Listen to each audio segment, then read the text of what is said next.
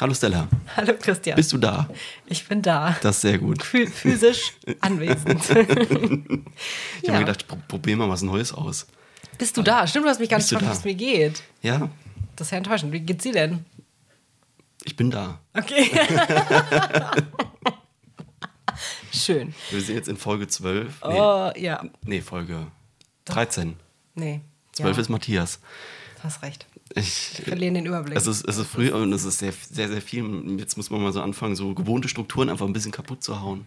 Es ist sehr, sehr früh, sagt er, und es ist halb elf. Also für viele Leute ist jetzt schon Mittagspause, glaube ich, angesagt. Aber es ist wirklich, ich bin auch nicht so, ich habe auch sowas ähnliches wie Ferien gerade und ähm, äh, schaffe es dann auch mal bis 7 Uhr auf, auszuschlafen.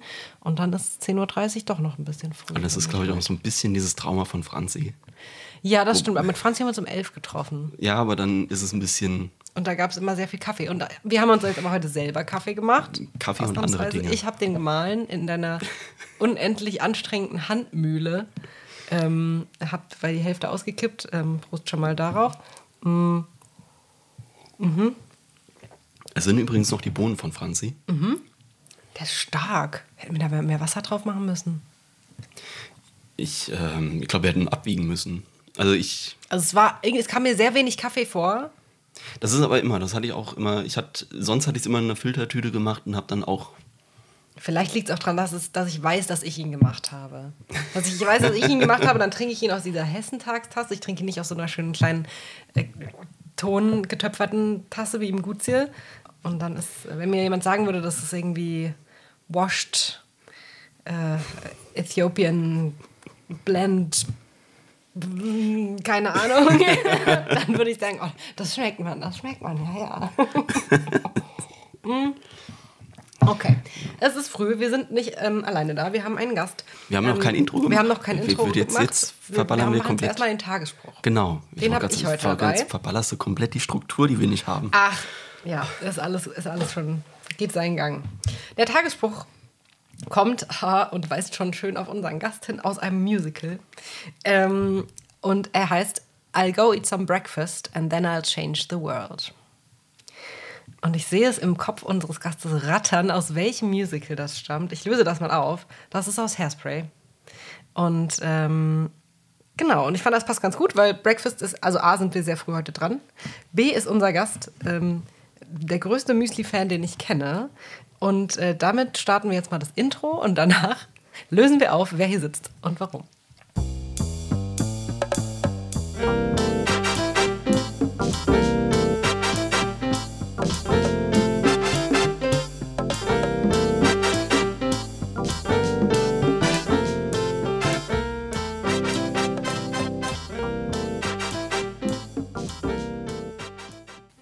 So. Herzlich willkommen, Jens. Hallo, ich freue mich. Ja, ebenso. ähm, Jens äh, ist, ist hier, weil er, ja, also erstmal eine coole Person. Und, ähm, und ähm, Jens ist Musical-Darsteller in Ausbildung. Richtig, Kann, genau. kann man das so sagen? Das kann man so sagen. Äh, genau, ich studiere jetzt im bald sechsten Semester Musical in München an der Theaterakademie und äh, ja, ich freue mich sehr hier zu sein. Ich bin sehr gespannt. Wir haben ein kleines Déjà-vu, würde ich sagen. Ja, wir weil es ist haben nicht jetzt, irgendeine äh, Theaterakademie. Wir sind jetzt inoffizieller Partner der Everding Auch, wir in müssen München. Nee, der nächste Post wird so ein Collab-Post auf Instagram. Ein. Genau, nämlich unser erster Gast Elias ähm, ist auch an der Everding. Der hat äh, ein Jahr später angefangen als du und im Studiengang Schauspiel. Ganz genau, ja. Ähm, ihr lauft euch aber ab und zu über den Weg, habe ich schon gehört. Genau, richtig. Also wir haben keine gemeinsamen Unterrichte zusammen, aber äh, die Akademie ist jetzt nicht wahnsinnig groß, sodass man sich hier und da im Hof begegnet oder auf den Fluren oder so. Ja. Ich finde, das klingt, also immer wenn du von, von der Akademie sprichst, das klingt so wie so eine Schule für, für, für kleine Zauberkünstler. Das ist so. Das stimmt, ja. Äh, ihr habt auch ein, also es ist schon sehr fancy dort. Ihr habt so einen tollen Saal und ihr habt eine, eine Villa, aber die Villa ist nur für die Musical-Leute, ne? Weil die Schauspieler haben nichts mit der Villa zu tun. Richtig, genau. Also äh, wir Musicals sind in zwei Gebäuden untergebracht.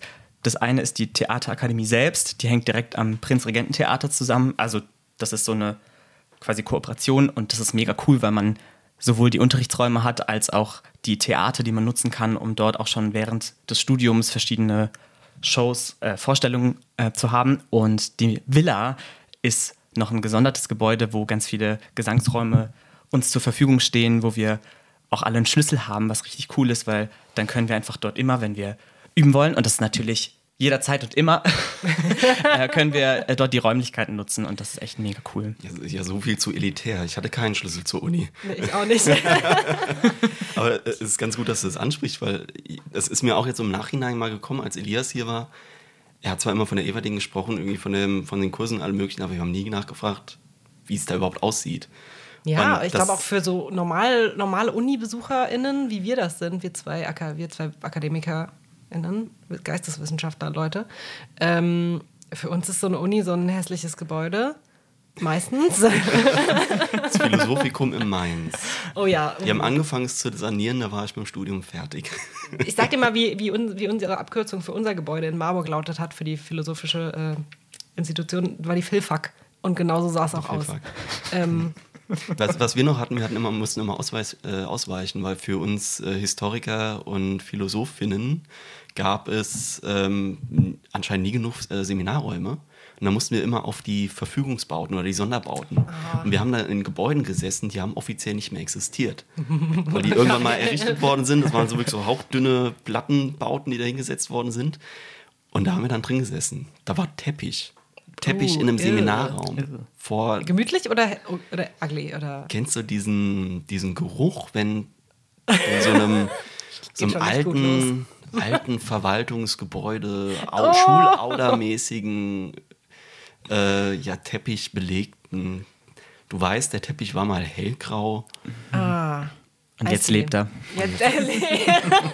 Ein, ein Bekannter von mir hat mal erzählt, er war, ähm, kann man das sagen, Heinemann, Heisenberg, auf der, wo, bevor sie umgebaut Mhm. worden sind. Und hat er auch erzählt, dass du teilweise in Klassenräumen, wo du auch Teppich hattest, ähm, wurde mal äh, Kresse, Kressesamen auf dem Boden verteilt. Und die, die ist angegangen. Wie geil. Oh mein, also so ist es bei euch nicht. Nein, Gott sei Dank nicht. Also wenn, wenn du davon erzählst, finde ich, klingt es immer wirklich ähm, wie so ein Träumchen. Ähm, und es ist auch gar nicht so leicht, äh, dahin zu kommen. Also wir haben mit Elias schon mal über die Aufnahmeprüfung so ein bisschen gesprochen. Erzähl mal von deinen Erfahrungen, ähm, überhaupt in das Musical-Business reinzukommen. Erzähl mal gerne, also du bist ursprünglich aus Bauschheim. Richtig. Und jetzt geht es in die große Musical-Welt quasi. Ähm, wie ist das entstanden und wie kommt man da hin? Das ist ja eine staatliche Uni und ähm, Musical-Ausbildung gibt es ja viele, aber das ist schon was anderes. Ganz genau. Also meine Faszination für das Genre, das hatte ich schon, also seitdem ich ein kleines Kind war, da war ich nämlich damals in Starlight Express. Äh, ich glaube, das geht einigen anderen äh, KommilitonInnen auch so, dass irgendwie das erste Musical so ausschlaggebend war. Und ich fand das damals total großartig, was die da auf der Bühne geleistet haben und dachte die ganze Zeit so, das würde ich auch super gern irgendwann mal machen. Und dann habe ich erst, als ich älter wurde, in verschiedenen Vereinsproduktionen, auch hier im Rhein-Main-Gebiet, mit auch einfach gewirkt und habe Erfahrungen sammeln dürfen. Und dann dachte ich, okay, ich probiere jetzt einfach mal diese Aufnahmeprüfung an einer der staatlichen Universitäten, wo man eben Musical studieren kann. Und es sind in Deutschland nur vier, soweit ich weiß. Es gibt auch gar nicht so wahnsinnig viele. Und dann, ja, habe ich einfach mal mein Glück versucht und dachte, ich setze da jetzt erstmal alles auf eine Karte. Und dann hat es glücklicherweise geklappt. Und ich habe in München einen Platz bekommen. Und äh, ja, ich bin immer noch sehr, sehr happy, dass dem so ist, weil es tatsächlich eben aufgrund der Tatsache, dass es nur vier Unis in Deutschland gibt, gar nicht so leicht ist, überhaupt einen Platz zu kriegen. Ähm, und es gibt immer relativ viele AnwärterInnen, die sich da bewerben und eben auch gerne einen Studienplatz hätten. Und ja, ich, wie gesagt, freue mich einfach sehr, dass ich studieren darf und diese Leidenschaft, diese Faszination, die ich schon immer für das Genre hatte, jetzt tatsächlich offiziell studieren darf. Dieses Studium ist ähm, ja ziemlich breit gefächert. Ähm, ich habe ich verfolge deine Karriere ja schon relativ lang. Und ähm, ich weiß noch damals, als die Aufnahmeprüfung war, war auch Tanz ein riesengroßer Teil. Und du musstest so eine Choreo machen und die auch aufnehmen oder so. War das nicht irgendwie so? Ja, richtig. Ähm, ja. Und du hattest, also ich weiß, dass du äh, gesangstechnisch schon viel Erfahrung hattest und auch durch die Produktionen, die du so nebenher mal im Verein gemacht hast oder auch für die Kantschule, ähm, auch tänzerisch so ein bisschen Erfahrung hattest, aber das ist ja schon mal noch ein ganz anderes Niveau. Ich weiß, dass du hast mir da Sachen gezeigt, du hast mir da Videos gezeigt, wo ich so dachte, was ist das für Bewegung? Wie, also, wie, also Wie dass man das von Körper das? Anfang an schon so, so können muss, so quasi, das fand ich schon beeindruckend. Das stimmt. Also das Studium hat quasi vier Hauptsparten. Also neben Gesang ist es noch Schauspiel, Sprechen und Tanz. Und um in der Aufnahmeprüfung zum Schluss Erfolg zu haben, ist es jetzt nicht unbedingt wichtig, in allem schon wahnsinnig, wahnsinnig gut zu sein, weil dann bräuchte man ja das Studium nicht mehr. Aber man braucht so eine gewisse Grundkenntnis von allem, um eben dann im Studium anknüpfen zu können auf einem Level, wo es dann auch quasi noch weiter Richtung nach oben geht. Wenn man als absoluter Anfänger irgendwo startet, dann dauert es natürlich erstmal auch eine ganze Zeit lang, bis man auf einem Level ist, wo man sagt, ah cool, und jetzt wird es hier auch erstmal spannend. Äh, aber es gibt auch äh, KommilitonInnen, die noch nicht so wahnsinnig viel Tanzerfahrung zum Beispiel hatten. Äh, also es ist jetzt nicht so, dass man irgendwie schon wahnsinnig, wahnsinnig guter Tänzer sein muss. Dennoch habe ich so ein halbes Jahr vor den Aufnahmeprüfungen angefangen, äh, in Mainz an der Tanzschule auch einfach Tanzunterricht zu nehmen, um da auch einfach Sachen kennenzulernen, allein schon Begrifflichkeiten im Ballettunterricht oder so. Äh, das sind ja viele französische oh, Begriffe. Ganz genau, jeté und so weiter, äh, um einfach da einen Horizont zu kriegen für die ganzen Sachen. Krass. Also das, ähm, hast du mir jemals, die, hast du dir nicht mal eine Melone oder so einen Stock von mir ausgeliehen? Oh ja, ich erinnere mich. Also, ja, ähm, habe ich, hab ich den wieder? Ich glaube, ich habe den wieder, ehrlich gesagt. Die Melone hast du wiederbekommen. ja, ja, ja. Die war aber äh, tatsächlich gar nicht äh, für die Aufnahmeprüfung in München, sondern äh, damals für die Aufnahmeprüfung in Essen. Ähm, man sagt, Volkwang. Ganz genau, richtig. Man macht quasi, also man sagt so salopp, dass man die Runde macht, wenn man äh, sich für ein Musicalstudium äh, bewirbt und dann eben jetzt nicht spezifisch nur an eine Schule geht. Manche können sich das vielleicht dann zum Schluss auch aussuchen, wo sie auf jeden Fall hin möchten und dann gehen sie nur gezielt dahin, aber die allermeisten gehen zu jeder Aufnahmeprüfung an jeder Schule und versuchen halt irgendwo einen Platz zu bekommen, weil so im Schnitt werden pro Jahr an jeder Schule ungefähr acht Leute aufgenommen. Krass. Das sind ja wirklich nicht so viele und um die eigene Chance dann zu erhöhen, ähm, klappert man quasi dann jede Schule ab. Und da musste ich damals für die Aufnahmeprüfung in Essen eine Fossi-Choreo ähm, selbst, selbst ja, mir ausdenken. Äh, das war sehr, sehr lustig, weil ich damals nicht mal wusste, wer Fossi war.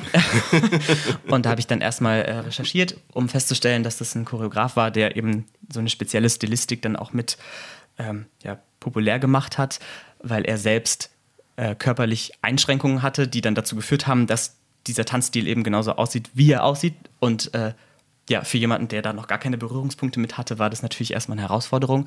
Und äh, da brauchte ich dann damals deine Melone. Wieder ein, ein, ein Moment, wo ich mich ärgere, dass wir kein Bewegtbildmedium sind. Äh, dann könntest du das jetzt hier bitte nochmal reproduzieren. Oh, ich finde das super, dass das kein Wir haben ja gesagt, dass wir unsere Gäste vielleicht nochmal ein zweites Mal einladen. Irgendwann nochmal. Und bis dahin haben wir dann vielleicht auch äh, die Kamera hier stehen und vielleicht ein kleines Studio, Studio wäre cool. Studio. Ja, ja, das wäre echt ganz nice. Das könnten wir vielleicht so Coworking-mäßig irgendwo einrichten. Ja, das ist für die Zukunft. Die, für die, für die, die nächsten Jahre. Ja, ja, auf jeden Fall. Ähm, du hast ja gesagt, pro Schule irgendwie acht Leute, die tatsächlich drankommen. Kann man irgendwie abschätzen, wie viele Bewerbungen pro Jahrgang reingehen? Weil also ich glaube schon, dass das äh, auch von Jahr zu Jahr schon unterschiedlich mhm. ist. Auch jetzt speziell mit Corona äh, gab es da einfach Schwankungen, weil vielleicht auch viele gedacht haben, oh, ich brauche auf jeden Fall einen sicheren Job und so. Dann gab es erstmal irgendwie so eine Art Flaute, sage ich mal. Ähm, ich glaube, oh, lass mich nicht lügen, im Schnitt sind es so zwischen 150 und 200 Bewerbungen jedes Jahr. Also schon, äh, es sind auf jeden Fall ein paar Leutis. Mhm. Äh, auf der anderen Seite äh, ist es aber, wenn ich das richtig aus dem Schauspielstudiengang in Erinnerung habe, so dass da auch immer noch mal deutlich, deutlich mehr Leute sich äh, bewerben um einen Studienplatz und da ist die Anzahl das sind auch ungefähr acht, vielleicht sind es auch zehn. Weiß ich gar nicht. Ich glaube, es also mhm. Pi mal Daumen auch ungefähr acht Leute. Und da ist quasi der Konkurrenzdruck dann, glaube ich, schon auch doch nochmal deutlich höher. Ähm, aber was ich auch so festgestellt habe, ähm, es gibt auch zum Teil Leute, die sich relativ spontan irgendwie mal an so einer Aufnahmeprüfung versuchen oder sich dachten, ach, ja, ich mache das jetzt einfach mal, vielleicht auch um zu sehen, wie das ist oder so. Und äh, schlussendlich ist die Anzahl der Leute, die sich bewerben, natürlich irgendwie ein Faktor, mit dem man rechnen muss, aber viel wichtiger ist natürlich einfach, wie viele Leute davon wirklich irgendwie auch, auch wirklich gut sind und so weit mhm. sind, schon irgendwie potenziell dieses Studium dann beginnen zu können. Ähm, genau. Und äh, schlussendlich, wenn es nur 20 Leute sind, die auch wahnsinnig, wahnsinnig gut sind, dann ist es da zum Schluss, ähm, ja, da, da wird es dann, sage ich jetzt mal, spannend. Bei uns war es damals so, dass äh, auch bedingt noch durch die Corona-Zeit von der ersten zur zweiten Runde wahnsinnig extrem ausgesiebt wurde. Ich glaube, wir waren nur noch, also ich glaube, weniger, weniger als 20 Leute in der zweiten Runde. Es gibt nämlich immer drei Runden in diesem Aufnahmeprüfungs- äh, Prozess? Ja, Prozess, genau. Ähm, und oder ich, ich, ich meine, wir waren 16 und das heißt, als man dann in die zweite Runde gekommen ist und gehört hat, oh wow, da sind jetzt schon über 100 Leute irgendwie rausgeflogen ähm, und da war es dann aber auch so, okay, dann sind diese 16 Leute jetzt wahrscheinlich auch schon einfach wirklich relativ gut und da war es dann fast noch spannender, obwohl die Anzahl jetzt schon deutlich geringer war ähm, und da musste man sich selbst schon noch ein bisschen die Daumen drücken und hoffen, dass es klappt. ja, ich wollte nämlich fragen, weil Musical ist jetzt tatsächlich dann auch sehr, sehr speziell, sich dafür zu entscheiden, das auch mit Studium zu machen. Ähm, wo man natürlich dann auch irgendwie Voraussetzungen mitbringen muss, außer ich habe mal Starlight Express gesehen. äh, übrigens, ich hatte vorhin mal schnell gegoogelt, weil äh, Uraufführung vier, äh, 84. Von Starlight Express. Ja. Habe ich Oh, nie gesehen wow. übrigens. Ich fahre mit Jens manchmal Inlineskates und dann obligatorisch muss mindestens einmal der Refrain gesungen werden.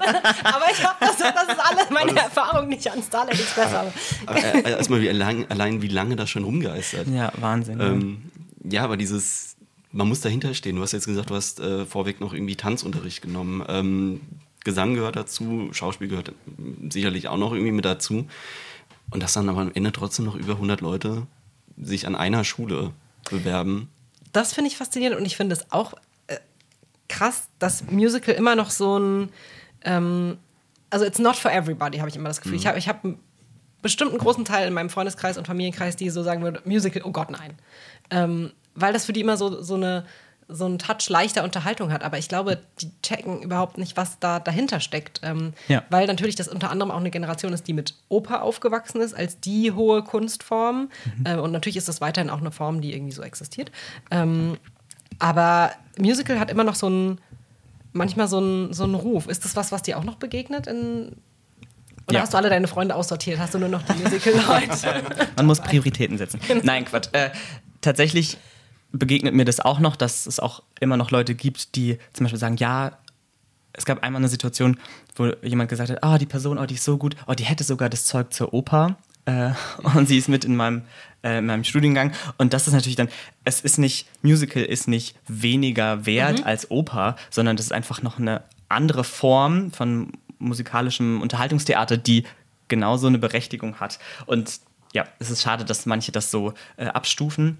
Aber ich finde, dass äh, Musical oft die etwas ja, leichter zugängliche Unterhaltungsform ist, äh, weil man die Handlung, finde ich, doch oft einfach ein bisschen einfacher nachvollziehen kann und es hat meistens ist so ein bisschen spritziger irgendwie.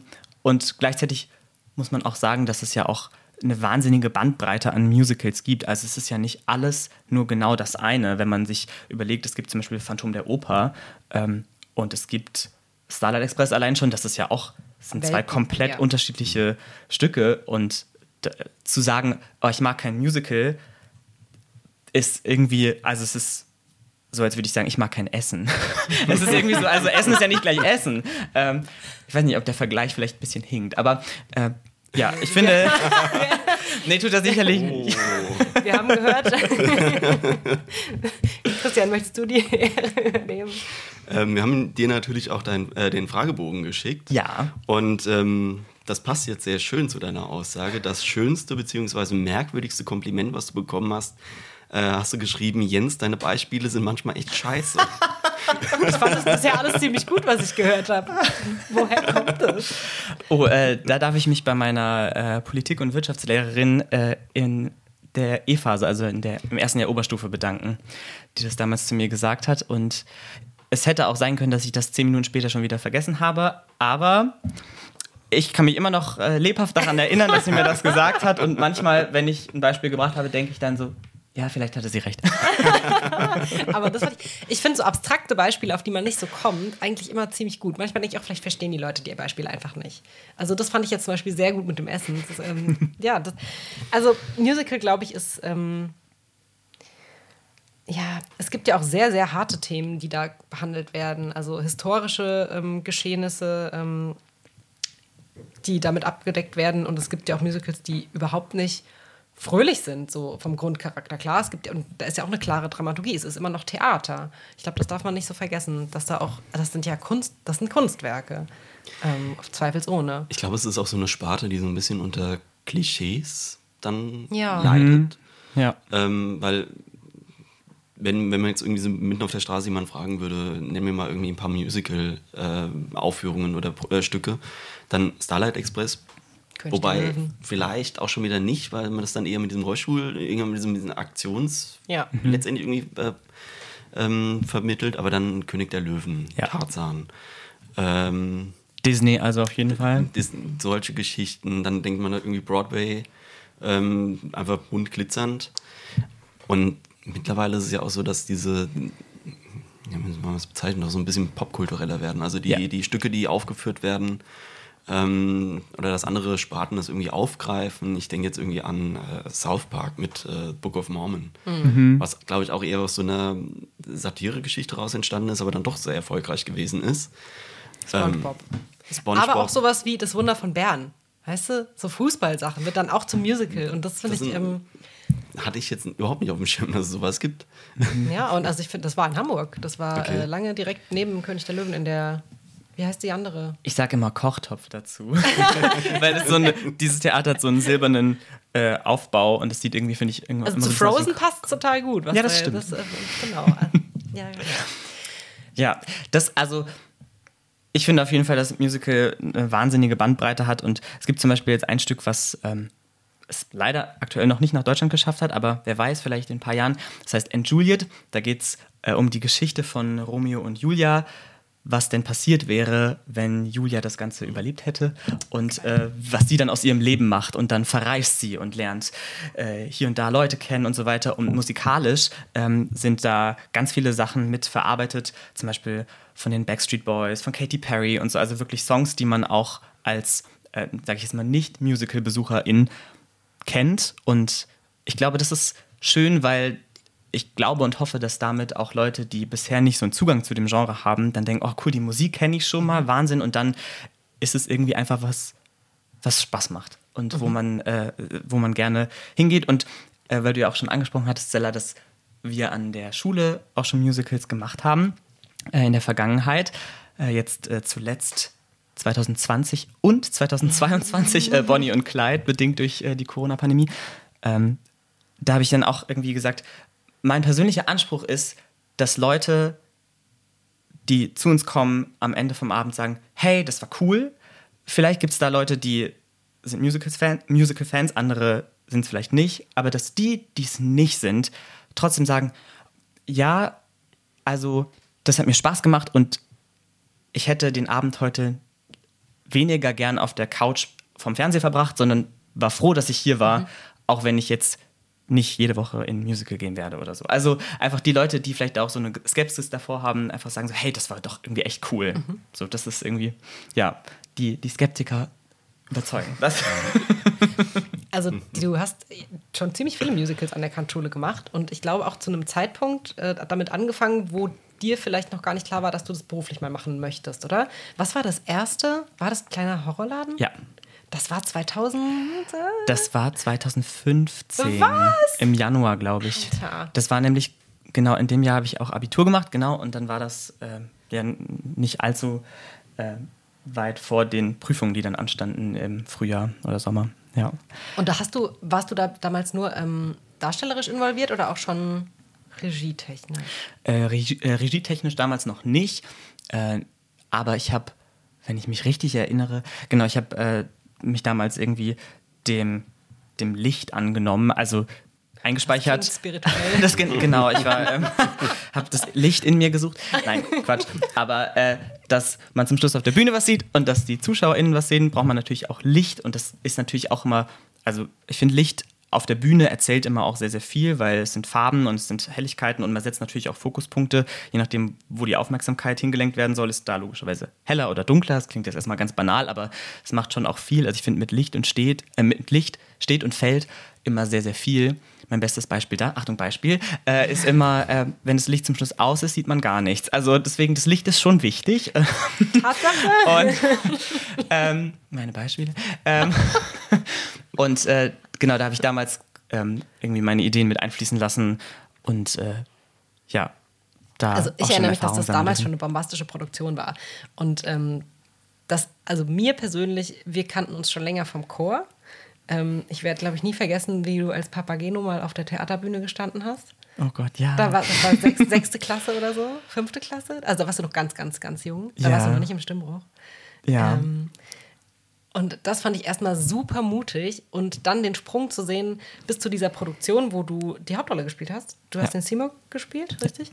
Ähm, und die Gesamtqualität der Produktion. Und das war, so, das war für mich so ein Schlüsselmoment, wo ich gedacht habe, Alter, das ist eine neue Ebene, die jetzt hier so erschlossen wurde, weil diese Produktion war auch ähm, unterstützt vom Staatstheater in Wiesbaden. genau, da haben wir die Pflanze bekommen. von Genau, dem. die, Sehr, die sehr das. fleischfressende Pflanze. Also die Story vom kleinen Horrorladen erzähle ich jetzt hier nicht, weil das würde ein bisschen ausufern. Aber ähm, allein das schon sollte euch alle ähm, neugierig machen. Und ähm, ihr hattet ein echtes Motorrad in der Aula. Ja, ja. Ähm, also solche Sachen und das war wirklich ähm, ein, ein Niveau, was man nicht erwartet hätte. Und das habt ihr dann fortgeführt mit Our Last Summer genau. ähm, im, im Jahr drauf. Schon? das Oder waren da war im Jahr Jahre drauf. Pause? Das war 2016, dann im Februar, glaube ich, Ende Februar, wenn ich mich richtig erinnere. Genau, und dann war ein bisschen längere Pause. Genau. Oder? Ja. Und, ähm, und dann kam äh, Bonnie und Clyde. Und ähm, hat dich, also du hast schon echt viel hier in Rüsselsheim so realisiert. Ich hatte das Gefühl, natürlich kamen da auch viele Eltern, weil es war immer noch eine Schulproduktion. Ähm, aber für dich rückblickend, hast du Sachen hier in Rüsselsheim irgendwie mitgenommen oder gelernt, die dich jetzt noch irgendwie tragen? So gesangstechnisch oder von der musikalischen Grundausbildung? Ähm, oh, das ist eine sehr gute Frage. Ich bin mir sicher, dass dem so ist. Ich glaube, das kriegt man aber gar nicht immer so unbedingt, also man realisiert es gar nicht so aktiv selbst, weil es oft, wie bei vielen Dingen, auch immer sehr, sehr kleine Schritte sind, die man geht und irgendwann schaut vielleicht jemand von außen drauf und sagt, hey, äh, von dem Zeitpunkt zu jetzt diesem Zeitpunkt hast du irgendwie voll den Sprung gemacht oder eine Entwicklung und dadurch, dass man sich selbst da ja so Tag für Tag begleitet, ähm, habe ich das jetzt selbst, kann ich das selbst nicht an so Einzelheiten festmachen, aber bestimmt. Also allein auch diese, die Praxis kennenzulernen, ähm, eine Akustik in einem Raum, die Gegebenheiten im Raum, wo man steht, wie man abgeht, aufgeht. Es hängt ja irgendwie alles zusammen und auch so ein ein Gefühl, ich darf, durfte ja auch dann ähm, Regiearbeit bei Bonnie und Clyde beispielsweise äh, auch machen. Und um da auch einfach von außen einen Blick zu bekommen, ah, welche Bilder funktionieren, welche Bilder funktionieren nicht. Und manchmal sind es irgendwie Kleinigkeiten oder eine Person muss noch irgendwie zwei Schritte weiter links stehen und dann sieht es irgendwie, dann sieht das Bild irgendwie schlüssig aus. Ich kann es eben gar nicht so genau beschreiben, aber äh, ja, einfach da viel Erfahrung gemacht haben zu dürfen, das hat, hat mich auf jeden Fall weitergebracht, glaube ich, ja. Du bist manchmal auch noch hier unterwegs. New Musical technisch gerade nicht, aber grundsätzlich bist du manchmal noch in Rüsselsheim, gell? Du kommst schon in deinen Ferien Ja. grundsätzlich. bist du schon noch da? Ja. Ähm, wir, seit neuestem fragen wir jetzt unsere Gäste nämlich immer noch mal, ähm, welch, was der beste Ort in Rüsselsheim für sie ist. Wo sie sich am wohlsten fühlen, was sie am coolsten finden. Oh, das ist sehr spannend. Ähm, Rüsselsheim, Rüsselsheim oder so quasi jetzt hier? Also Bauscheim zählt auch noch dazu.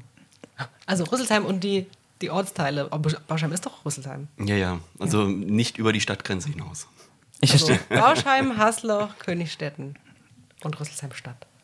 Dann ähm, werde ich ganz äh, themenspezifisch äh, das äh, Theater nennen in Rüsselsheim. Ich finde es wahnsinnig cool, dass wir äh, ein Theater hier haben und auch mit zum Beispiel Kant Vokal und ähnlichen Formaten irgendwie es auch jüngeren Leuten ermöglicht wird, auf der Bühne Erfahrung zu sammeln, äh, auch mit verschiedenen Praktika, die man da ja auch machen kann, soweit ich weiß. Und so, das finde ich richtig cool.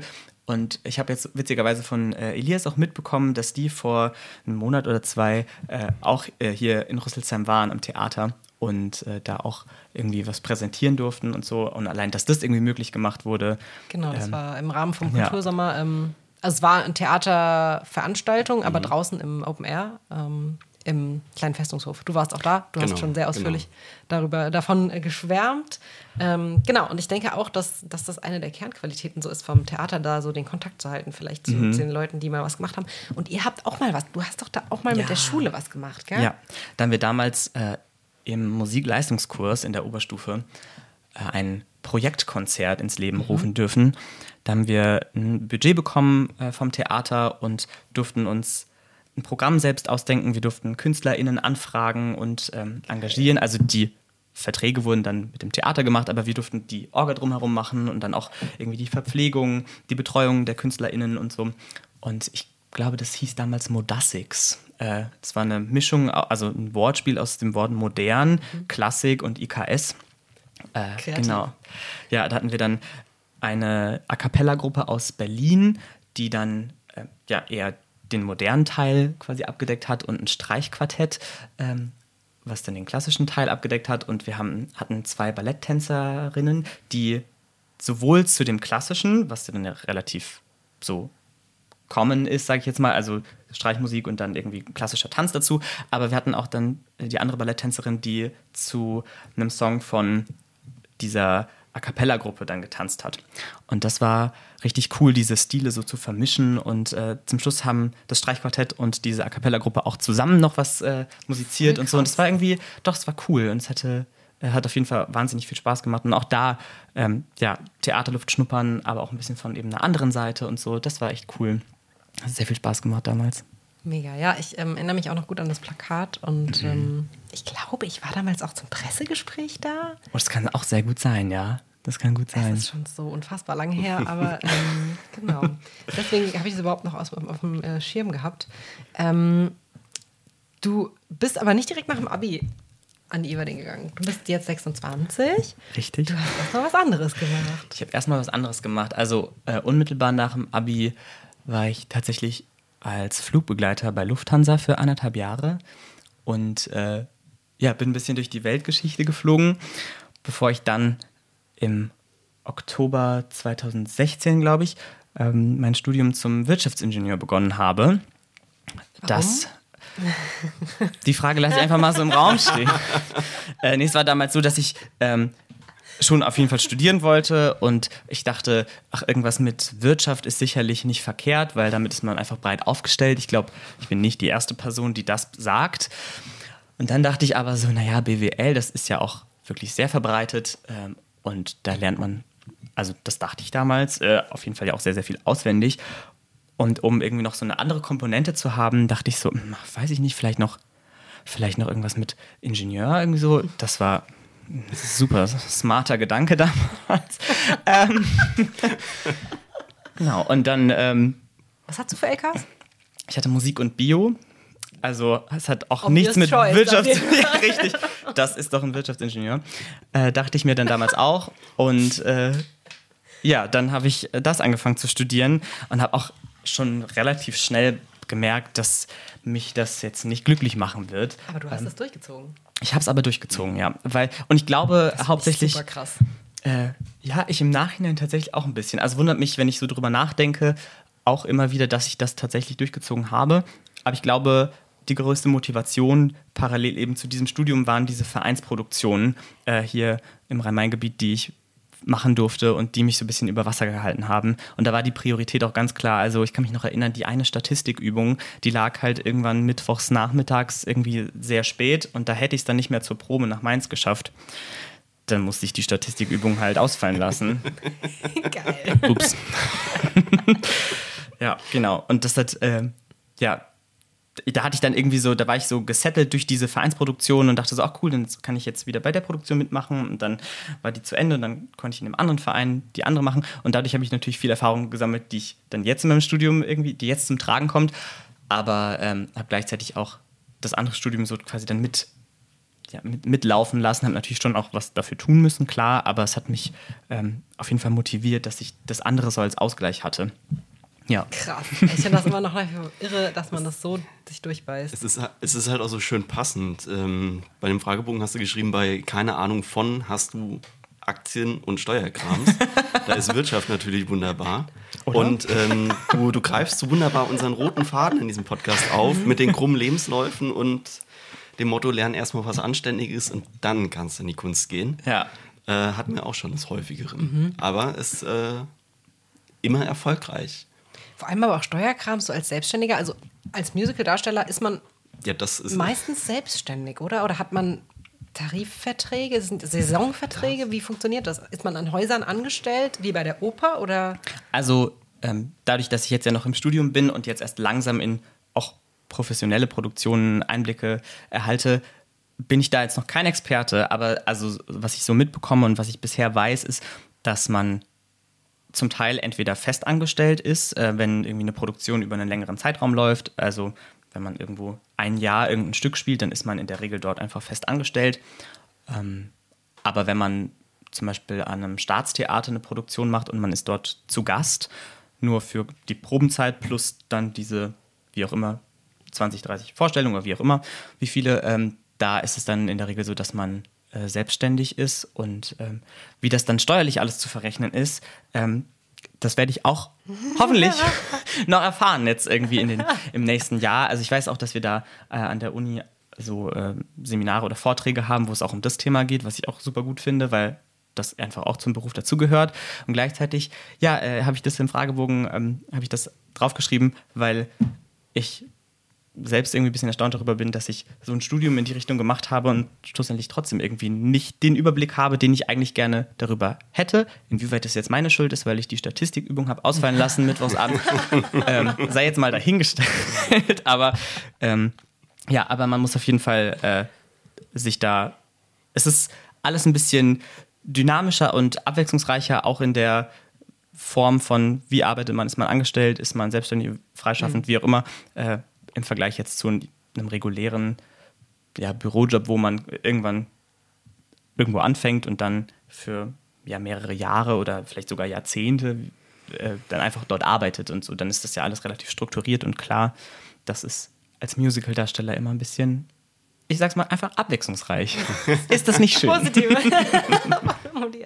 Hast du irgendwas aus deinem Studium, aus deinem Wirtschaftsingenieurstudium mitgenommen, wo du sagst, das ist ein super Soft- oder Hard-Skill, den ich bestimmt trotzdem noch brauchen werde? Also ich glaube, dass man ganz allgemein im Studium einfach so eine Belastungsfähigkeit lernt ähm, und dass man auch teilweise Zeitmanagement lernt, äh, was habe ich zu tun und was muss ich erledigt kriegen, bis wann. Und das ist jetzt so ganz, ja, also so äh, als grobes Überthema von meinem ersten Studium zum Wirtschaftsingenieur, dass ich das irgendwie auf jeden Fall mitnehmen konnte, sowohl für mein, für mein Leben allgemein, als auch jetzt auch fürs Musical-Studium, weil auch da gibt es irgendwie viel zu tun und dass man irgendwie äh, guckt, wann man was wie tut und wann man vielleicht auch mal einen Ausgleich braucht oder eine Auszeit oder so. Äh, ja, genau. Äh, falls jetzt die Frage eigentlich darauf abzielte, was ich fachlich aus dem Studium mitgenommen nee. habe. okay. also außer du möchtest unbedingt nochmal. Statistik ist es nicht, sagen wir es so. Sehr schön. Ja, du hast eine Frage von mir tatsächlich schon beantwortet. Ähm, also gerade diese Selbstständigkeit oder dass man vielleicht, dass man im Studium tatsächlich auch darauf vorbereitet wird, was einem da alles begegnet, weil äh, ja, Steuerkrams, beziehungsweise generell irgendwie alles, was mit Steuern, Verrechnungen und ähnlichem zu tun hat, ähm, ist, glaube ich, ein netter Service. Können man auch so einfach bei einem regulären Studiengang auch noch einführen. Das ja. könnte nicht schaden. Das stimmt. Ja, grundsätzlich. Also ich bin auch der Meinung, dass es eigentlich schon in der Schule so ein bisschen angeschnitten werden könnte. Es, es also man kriegt erklärt, was sind Steuern und warum zahlt man die und wo gehen die hin in der Regel.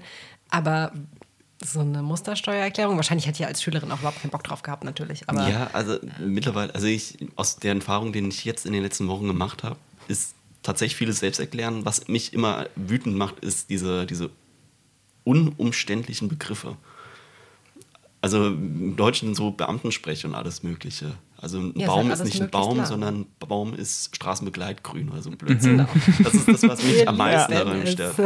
Ähm, ich habe es jetzt nur, ich habe hab mich jetzt in den letzten Wochen sehr viel mit, äh, mit Buchführung auseinandergesetzt. Mhm. Den Grund, den können wir irgendwann mal hier teasern in den nächsten Folgen, weil mhm. dann ist es zeitlich auch ich glaube, es so weit. Eine Sekunde, ja. Und ähm, mein erster Schritt war, dass ich dann zu meiner Mutter gegangen bin weil meine Mutter gelernte Bürokauffrau ist. Das heißt, die hat in ihrer Ausbildung auch Buchführung gehabt.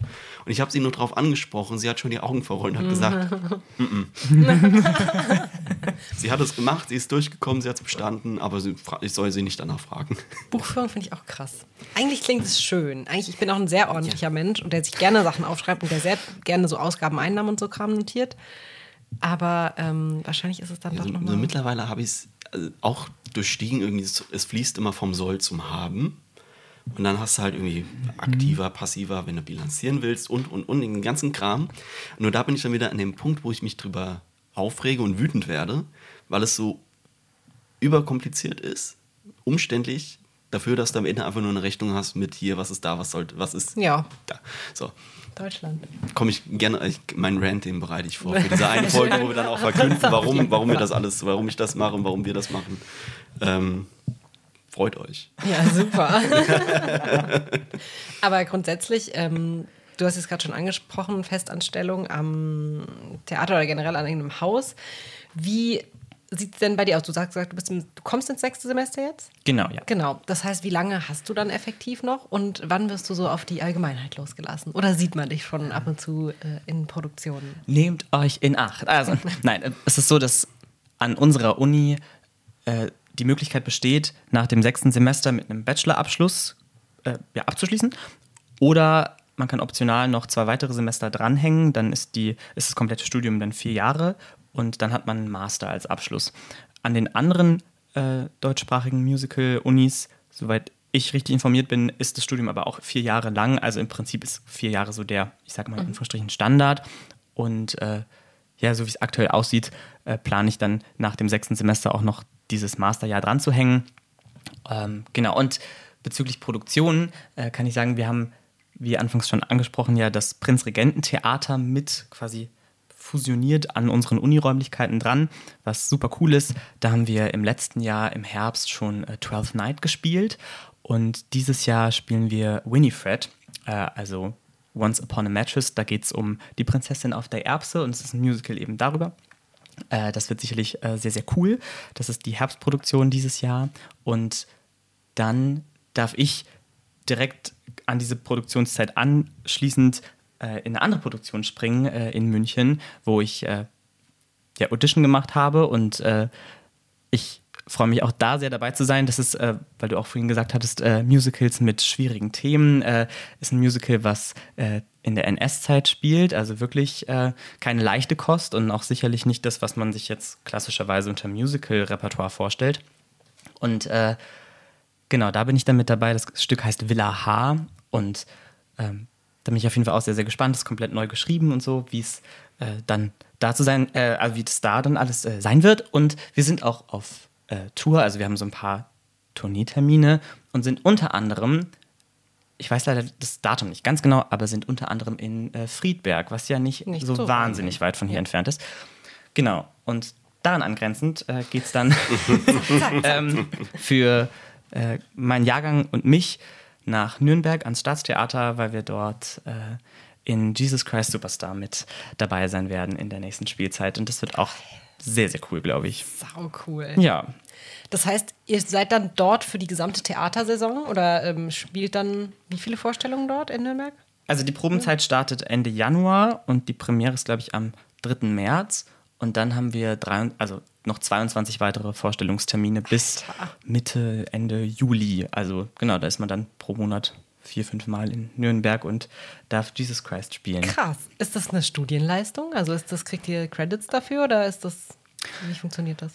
Wie diese Credit-Berechnung ganz genau funktioniert, weiß ich jetzt bezüglich dieser Produktion nicht ganz genau. Äh, es kann schon sehr gut sein, dass es eine Studienleistung dann mit äh, ab, abgeltet, ab, wie sagt man das? Ähm, ähm, ja, wie dem auch sei. Jeden es gibt irgendein Beamtenwort dafür. Genau, äh, genau, äh, Straßenbegleitgrün.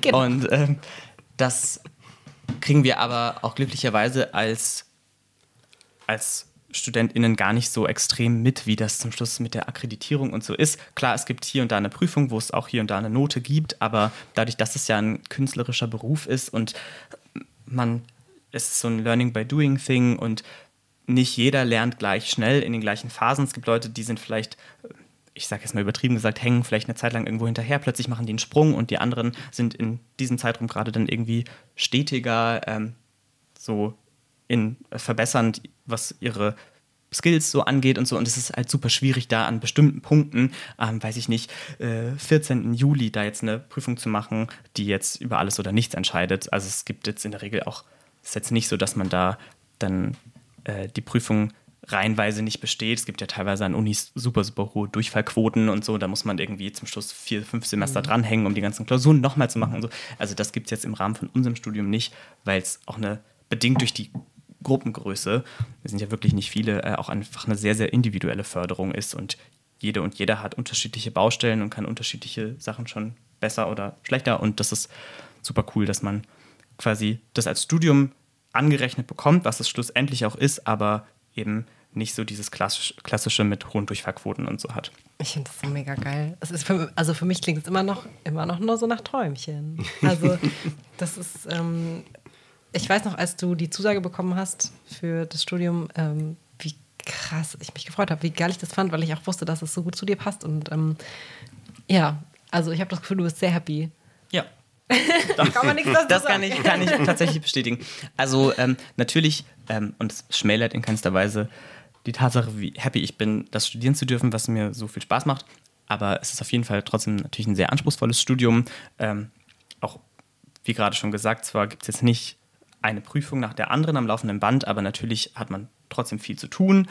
Ähm, gerade weil es irgendwie um Gesang, um Schauspiel, um Tanz, um Sprechen geht. Und dann gibt es auch noch so andere Begleitfächer wie Musiktheorie und ähnliches.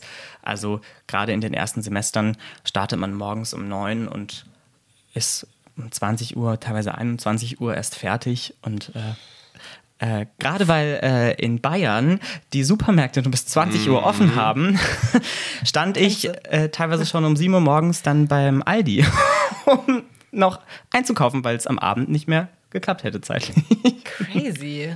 Ja, das kennst du wahrscheinlich aus Ich, Nürnberg, ich ne? kenne es, ich kenne es aus Nürnberg. Ähm, freu dich auf die Nürnberger Zeit. Großer Tipp, der Lidl im Hauptbahnhof. okay. Der hat, glaube ich, äh, 23 Stunden am Tag offen. Ach, super. Ah, Und auch am Sonntag. Da sind Leute, die machen am Sonntag ihren Wocheneinkauf. Äh, das Problem ist, dieser Supermarkt ist auf der, in der Untergeschossebene. Ja. Ähm, es gibt Einkaufswegen, die werden auch genutzt. Und dann mach da mal deinen Wocheneinkauf. Ist ein sehr Schön. schönes Erlebnis. Aber ja, die Läden machen früh zu und das war das Schönste, als ich wieder hierher gekommen bin. Ja, du, in Bayern ist die Welt noch in Ordnung. Da, Da die Läden einfach abends zu. Die Leute wollen ja auch mal Feierabend haben. Ja. Man sagen. Aber Staatstheater Nürnberg ähm, kann ich auch. Also es ist sehr nette Leute. Äh, ich habe in der Nachbarschaft gearbeitet, direkt Ach, cool. gegenüber. Und ähm, wir hatten einmal dann eine, eine Rundführung bekommen, so ein bisschen durch die, die Katakomben und äh, Generell erstmal sich, Theater sind halt geil. Also erstmal sich in diesem Bürotrakt aus, äh, zurechtzufinden, weil der auch so über die Jahre zusammengewürfelt worden ist. Aber dann eben ähm, großes Haus, äh, diese ganzen ähm, Bühnen, ähm, die ganze Bühnentechnik erstmal. Und dann waren wir auch irgendwann mal bei den in den Werkstätten drin, wo sie dann auch für ein war es Musical oder war es Theaterstück? Es war, glaube ich, ein Theaterstück. Dann hatten sie dann Bühnenbilder aufgebaut und da war ein fünf, sechs Meter hoher Fuchs irgendwie nachgebildet. Also Du, die Theaterwelt ähm, finde ich auch nach wie vor total faszinierend. Ich habe auch zwei Jahre, knapp zwei Jahre an der Oper in Frankfurt gearbeitet und auch viele Führungen gemacht, so durch die Werkstätten und die auch durch die Maske und die Perückenknüpfer und also das war absolut irre. Du bist ja auch relativ oft auch in der Maske und ich sehe manchmal Bilder von dir, wo ich dich nicht wiedererkenne. ähm, und diese handgeknüpften Perücken, das ist der absolute Wahnsinn auf diesen dünnen Netzen und Ja. ähm, also ich kann total nachvollziehen, dass es somit eine der Faszinationen ist, auch einfach in andere Rollen schlüpfen zu können und in Ja. anderen Welten sein und gehen und singen zu dürfen. Ähm, also ich glaube, langweilig wird es einem nicht. Auch wenn der Beruf sicherlich Struggles mit sich bringt und Unwägbarkeiten und Unsicherheiten wie eben während der Corona-Zeit. Ähm, aber ich glaube, auch da haben die Häuser viel Learnings mitgenommen und hoffentlich auch der Staat, was so hm, Förderung und Rettung und so Kram angeht. Ähm, ja, also das, äh, Genau. das wird, glaube ich, eine gute Zeit. Und dann sieht man dich irgendwann dann auf den Plakaten und ähm, keine Ahnung. Und, äh, was ist denn so deine Traumrolle? Das wollte ich so besonders so fragen. Du bist ja ein Tenor, ne? Richtig, genau. Ähm, Das heißt, du spielst hauptsächlich, ähm, wenn man das mal auf die Oper irgendwie runterbricht, so den Helden, den jungen Helden ähm, oftmals. d- das, das kann gut sein. Ich bin wirklich äh, zu meiner Schande im Operngenre deutlich, deutlich weniger bewandert als im Musical-Genre. Ähm, ist es rollentechnisch so, dass ich glaube, es ist wichtig in dem Beruf nicht die eine Lieblingsrolle zu haben, die man unbedingt mal spielen möchte, sondern sich quasi hunderte Rollen äh, zu überlegen, die man super gern mal machen würde oder allein Produktionen, wo man einfach super gern mal dabei wäre, ganz unabhängig davon, welche Rolle. Weil wenn man nur diese eine Lieblingsrolle hat, ist es ja entweder so, dass man die ganze Zeit hofft, dass es irgendwann mal klappt und dann klappt es nicht und dann ist man irgendwie für immer so unerfüllt, weil man nie genau das erreicht hat, was man sich da jetzt gerade ganz gezielt vorgenommen hat. Oder du hast super viel Glück ähm, und du bist schlussendlich dort, wo du sein möchtest, spielst diese Rolle, solange das Stück eben gespielt wird und danach Ja. ist, also in das, genau, du, du machst es dann ja nicht 40 Jahre oder, also nur in ganz, ganz, ganz, ganz, ganz, ganz wenigen Fällen ist das so, dass man natürlich über so einen ewig langen Zeitraum so eine Rolle dann spielt und auch spielen kann. Und deswegen, glaube ich, ist es wichtig, auch fürs positive Mindset einfach ganz, ganz viele Rollen zu haben, wo man sagt, hey, das würde mich reizen und das. Und ähm, ich bin auch, ich denke zum Beispiel, oh, irgendwie so eine äh, Staatstheaterproduktion ist natürlich super spannend, weil man eben über mehrere Monate ein Stück frisch halten muss, auch wenn man es mal irgendwie ein, zwei Wochen lang gar nicht spielt und man muss sich trotzdem natürlich noch wieder an alles erinnern. Und äh, dann gibt es auch äh, zum Beispiel bei Stage Entertainment Vorstellungen, also die sind dann achtmal die Woche. Das ist natürlich eine ganz andere Art der Belastung. Da ist man natürlich, da besteht jetzt eher weniger die Gefahr, dass man, dass man da jetzt irgendwie was vergisst, wenn man es ja achtmal die Woche macht oder sechs, siebenmal die Woche. Ähm, aber das ist dann eine andere Art der, der äh, ja, Beanspruchung und der Challenge oder auch eine Tourproduktion, wo man jeden Tag woanders ist. Also ich finde auch diese verschiedensten Arten von The- Theater, wo man es oder Musical, wo man es irgendwie erleben kann, finde ich, reizt mich auch ganz unabhängig von der Rolle oder dem Stück. Also du hast nichts, wo du sagst, das ist es und danach glücklich sterben. Nee. Ich finde, das ist, glaube ich, auch eine ganz gesunde Einstellung. Auch sehr übertragbar aufs Leben an sich, wenn man vielleicht nur diesen einen riesigen Lebenstraum hat und dem nachjagt. Also entweder du erreichst ihn nie oder du erreichst ihn und was dann so, ne? Genau. Ähm, aber du hast einen Lieblingssong.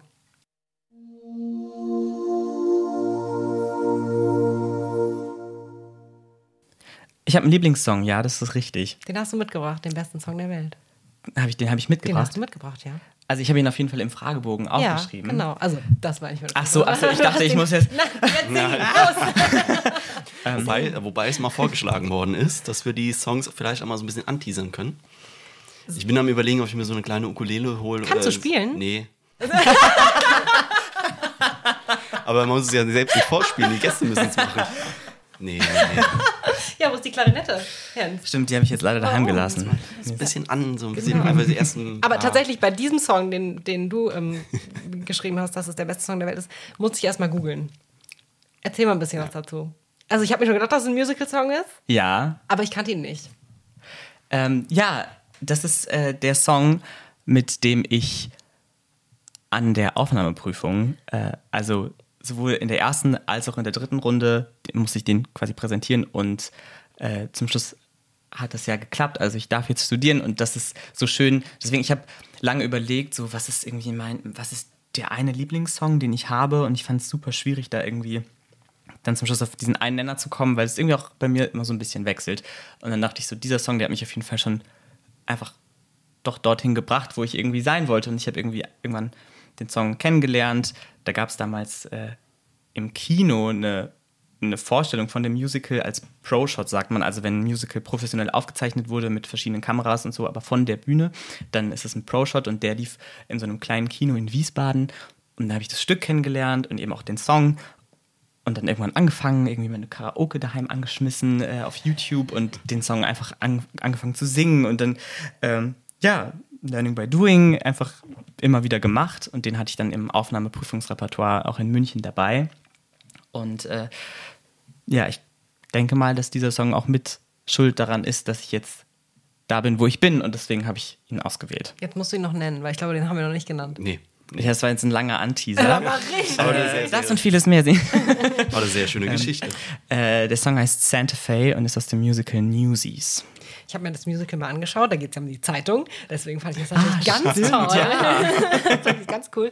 Ähm, und auch ähm, äh, Pulitzer, der den Preis ja, äh, Mhm. nachdem der Preis ja benannt ist, spielt da eine Rolle. Und die Musik ist von Alan Menken, habe ich gesehen, Mhm. der ähm, zu Schöne und das Biest ähm, die Musik unter anderem äh, gemacht hat. Richtig. Ähm, also ein sehr bekannte, hast du gerade überlegt, was Nee, das in Klammern bedeutet? Ich habe eben jetzt gesehen, dass da noch ein T steht. Ich habe die ganze Zeit B&B und dann gedacht, hä, was? Äh, da steht B and BNTB, also Beauty and the Beast, ja. Ähm, habe ich mir aufgeschrieben. Genau, ähm, aber ich kannte den Song, wie gesagt, nicht und habe auch mal reingehört. Also sehr spannend, auch sehr, ähm, sehr emotional, dieses Stück. Ja. So. Ja. Ja. Cool. Also es ist äh, im Musical so, dass äh, er kurz, also ähm, er, der das singt, ähm, kurz vorher seinen besten Freund quasi verliert, der irgendwie nämlich von irgendwelchen ja, Polizisten quasi so abgeführt wird, weil in dem Musical geht es um einen Streik, der quasi ja, äh, stattfinden soll, weil die Zeitungsjungen weniger gezahlt bekommen als ursprünglich und sie sowieso schon irgendwie super, super unterbezahlt sind und so. Und dann sagt äh, einer, hey, lass uns doch irgendwie streiken. Und genau, das ist deswegen dann eben sehr emotional, weil er gerade eigentlich alles verliert und sich nur nach einer viel besseren Zeit, nach einem viel schöneren Ort, nämlich Santa Fe, sehnt, wo alles in seiner Vorstellung viel sorgloser und schöner ist. Cool. Ja. Wieder was gelernt. Also es gibt ja unendlich viele Musicals. Es gibt so viele Musicals. Ich finde das richtig überfordernd, wo du jetzt auch alles, was du genannt hast, Villa H, ähm, Winifred, ähm, 12th Hour, 12th Hour heißt 12th es? Night. 12th Night, ähm, nie gehört. Never heard of it. So. Ähm, und das, also ich glaube, es wäre cool, dem Ganzen mal eine Chance so zu geben. Ähm, weil, wie gesagt, gerade auch an die schweren Themen, glaube ich, kann das echt gut ranführen. Und ähm, mit Musik lernt man doch eh Sachen voll viel besser. Das stimmt. Was ich tatsächlich äh, super schade finde, jetzt gerade, wo du so viele Musicals nennst, ähm, es ist im Theater ja so, dass man ein Ticket kauft und sich danach erst die Vorstellung anschaut. Und also ja, ganz logisch irgendwie, aber ähm, im Restaurant zum Beispiel ist es ja in der Regel so, dass man erst isst und danach bezahlt. Also man hat irgendwie erst das, was man kriegt und danach ja, zahlt man eben den Preis. Oh, das klingt super dramatisch, also, aber ihr wisst, was ich meine. Und im Musical ist es manchmal, finde ich, einfach auch die Schwierigkeit, man hat irgendwie ein Stück und man weiß irgendwie, dass das super cool ist oder vielleicht auch gerade diese eine Inszenierung, diese Produktion von irgendwas und dann hat man aber auch einen Kartenpreis und dann gibt es auch viele, die vielleicht dann davon gehemmt sind und sagen, boah, das ist mir einfach zu teuer und vielleicht würden sie es lieben, wenn sie es sehen würden, aber es ist immer eben diese Schwelle, weil man muss eben erst das Ticket kaufen und weiß dann, was man kriegt. Und natürlich, äh, schließ, das schließe ich nicht aus, kann es auch sein, dass man irgendwie vielleicht ein bisschen enttäuscht ist, weil es irgendwie nicht den eigenen Geschmack trifft. Klar. Und ich Ja. glaube, das ist ähm, in der Oper vielleicht auch noch mal ein bisschen härter, weil Operntickets sind ja auch schweineteuer. Mhm. Und da gibt es ja auch Inszenierungen. Also beim, beim Musical, finde ich, kann man eigentlich mit ein paar Konstanten rechnen, nämlich damit, dass, es, dass die Musik meistens mitreißend ist und irgendwie cool und ins Ohr geht und dass es irgendwelche Tanznummern gibt und das ist schön und cool anzusehen. Und manche Operninszenierungen, auweia, also uiuiui, sag ich da mal. Da kannst du halt echt, ähm, klar, du kannst dir angucken, was hat der Regisseur vorher so gemacht, um zu schauen, was das so für eine Richtung ist. Aber ähm, ich bin auch schon aus Theaterstücken, Opern, anderen Sachen rausgegangen und dachte mir so, Alter, was eine Geldverschwendung. Eigentlich ist es unfair, weil natürlich da Künstler auf der Bühne stehen und Künstlerinnen, die ihr Herzblut irgendwie geben und alles. Ähm, und das kann ich auch durchaus wertschätzen. Aber gut, Geschmack ist halt einfach verschieden. So. Ja, das ähm, stimmt. Im schlimmsten Fall kann man sich damit trösten, dass man die Kunst unterstützt hat. So. Das stimmt. Aber es ist halt manchmal einfach so. Und, und rausgehen ist auch ein Feedback. Das, finde ich, das auch- kann ich nicht. Das, Oh. das finde ich ganz schlimm. Hat Ja, dir das schon mal passiert, ähm, dass Leute in deiner Produktion also, äh, em- erbost den Platz verlassen? wo ich selbst auf der Bühne stand, glücklicherweise nicht. Also möglicherweise ist es passiert, aber dann habe ich es nicht mitbekommen, weil man dann natürlich irgendwie auch konzentriert ist. Aber ähm, ich meine mich erinnern zu können, dass ich in der einen oder anderen Produktion, in der ich selbst als Zuschauer saß, mitbekommen habe, dass Leute gegangen sind. Und in der Pause zu gehen, gut, äh, von mir aus, ähm, das finde ich zwar auch nicht schön, aber das ist wenigstens noch einigermaßen dezent, aber irgendwann während dem ersten oder zweiten Akt einfach mittendrin dann zu gehen, das ist irgendwie. Das finde ich auch res richtig respektlos Ja. einfach.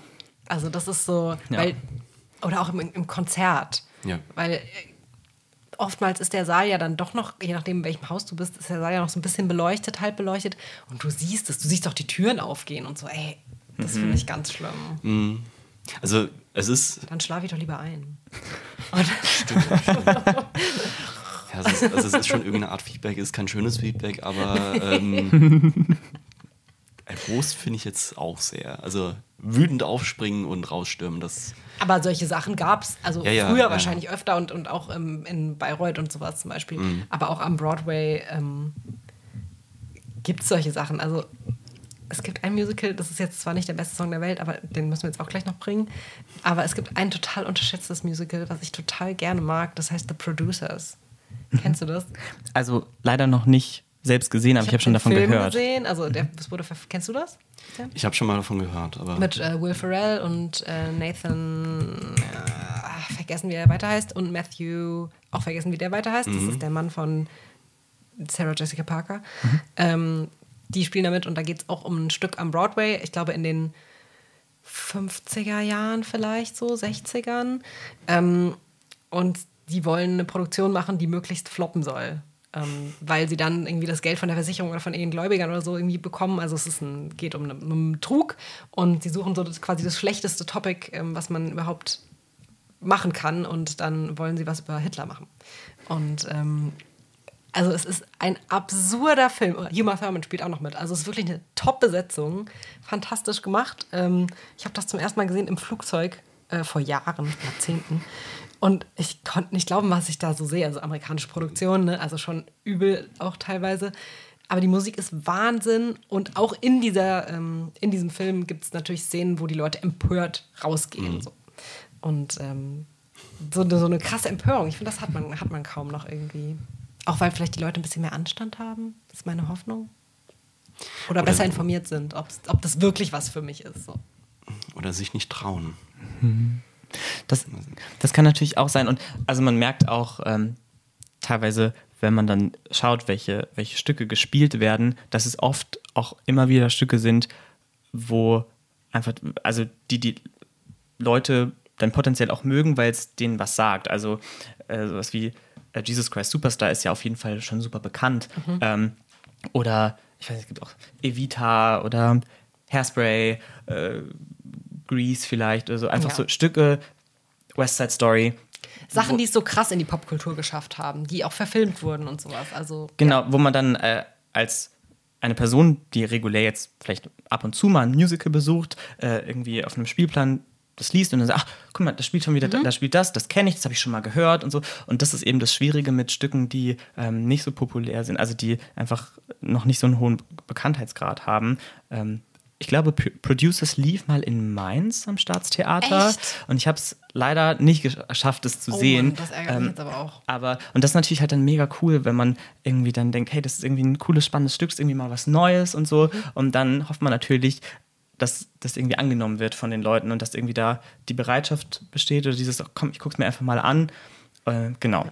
Aber klar, die, die Hemmschwelle ist wahrscheinlich größer, wenn man, wenn das Ticket 80, 90 Euro guckt, kostet, dass man dann sagt, ach, ich guck's mir einfach mal an. Ja, ganz genau. Das, ja. Unverbindlich. Ja. Ich bin dann nur ein bisschen ärmer, aber ja. Ja, also das, ähm, genau. Aber ich bin, also in Frei, in äh, Friedberg wäre ich schon ganz gerne mit dabei. Also das, ähm, und auch Nürnberg ist jetzt auch nicht so weit weg. Also da, das ist hier Veranstaltungsempfehlung Ja. von uns für Ja. euch. Nach Nürnberg kann man auch ganz gut mit dem Deutschland-Ticket. Ja. Wie viel Mal muss man umsteigen? Äh, zweimal. Also wenn du Oh, das Bus geht. jetzt am Start ist, zweimal. Hä, wo? Du fährst Mainz? von hier nach Frankfurt. Ah, Frankfurt. Von Frankfurt fährst du nach Würzburg und von Würzburg nach Nürnberg. Also es ist, äh, es ist machbar. Und man Muss ist quasi auch nur eine Dreiviertelstunde länger unterwegs als mit dem ICE. Ja, gut, okay, das geht. Ja. Das geht. Ja, genau. Songs. Du zuerst. Ich zuerst. Ich muss mal überlegen. äh, ich, ich hatte mich tatsächlich heute umentschieden, weil äh, ich glaube, uns war klar, dass es heute eine sehr kulturelle, künstlerische Folge wird. Und dem wollte ich mich dann auch anpassen, habe dann meinen ersten Song wieder verworfen und habe mich jetzt entschieden für äh, Ich will nicht mehr wachsen vom Théâtre Dupont. Was? Ja, Worum geht's da? Also, Ähm, also- selbsterklärend wahrscheinlich. also, also Théâtre Dupont ist eine, ähm, eine dadaistische Theatergruppe. Ähm, ich glaube ursprünglich Alter, du kennst immer Sachen. Das, das ist das, sehr, das Schöne daran, die waren sehr häufig hier im, im Rind aufgetreten. Also die waren teilweise so, dass jedes Jahr die mit einer Produktion, und mit, mit der sie gerade rumgegangen sind, äh, im Rind waren. Ich glaube, aktuell pausieren sie, weil auch eins von den Theatermitgliedern da ein bisschen gesundheitlich angeschlagen ist. Aber die machen Dada. Also es ist wirklich Dada auf eine, nicht ich stehe auf der Bühne und zerkloppe ein Klavier oder sowas, sondern ähm, von den Inszenierungen, von, dem, von den Geschichten, die sie da erzählen. Das ist immer so, so, so ja, ein Sketch ist es, ist es eigentlich auch schon wieder nicht. Ähm, aber die machen das sehr viel mit, äh, mit Schauspiel, mit sehr viel ähm, Inszenierung und dann eben auch Liedern. Und äh, ich will nicht mehr wachsen, ist quasi so ein bisschen auch diese Geschichte, so, ähm, so ein bisschen dieses Eskapismus weg von dieser Welt und ähm, was passiert eigentlich, wenn jetzt äh, Sonnenstürme kommen und unsere ganze Elektronik an den Arsch geht und äh, was, was passiert da mit uns, weil wir irgendwie so sehr an dieser ganzen Technik hängen. Also ein wachstumskritisches. Auch so ein bisschen, ja, so ein bisschen Wachstum. Ich habe irgendwie an, an sowas Niedliches gedacht, ein Kind Nee, oder nee, so, nee, was nee, nicht nee, mehr nee, nee, nee, will, aber nee, nee. okay. Aber das ist das. Es umschreibt eigentlich auch so sehr schön dieses äh, Theatre du Pont-Konzept, ähm, dieses doch kritisch gegenüber Gesellschaft, Verhältnissen, alle möglichen, aber dann mit einer schönen großen Schippe Dada. Und ich liebe Dada. Ich kann mir das musikalisch noch gar nicht vorstellen. Ich bin gespannt dann äh, in der Playlist, wie, es sich, wie es sich dann anhört. Krass, ey, voll intellektuell. Jetzt Und, und an dieser Stelle ähm, der Aufruf ans Rind, wenn die wieder touren, bitte, bitte holt sie wieder ja, Florian, hol's auf die Bühne. zu, hoffentlich. immer. Okay, ja, jetzt, also meins ist ganz niedrigschwellig. Ich habe auch thematisch mich jetzt hier am, am Musical so ein bisschen orientiert. Ähm, es ist wirklich, also ich traue mich gar nicht, das zu sagen.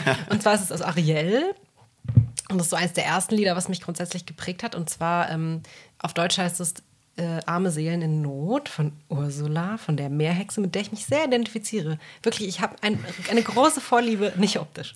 Ähm, ich habe eine, ich habe eine große Vorliebe für die Bösen ähm, in den Disney-Filmen, die sich auch sehr gewandelt haben, finde ich, über die Jahre. Also die Qualität von Bösewichten, Disney-Bösewichten hat sich sehr, sehr verändert. Ähm, aber auch so diese ganzen Ska und so, die wirklich so grundböse sind. Das wäre jetzt mal eine Frage, Ähm, ins Positive oder ins Negative verändert?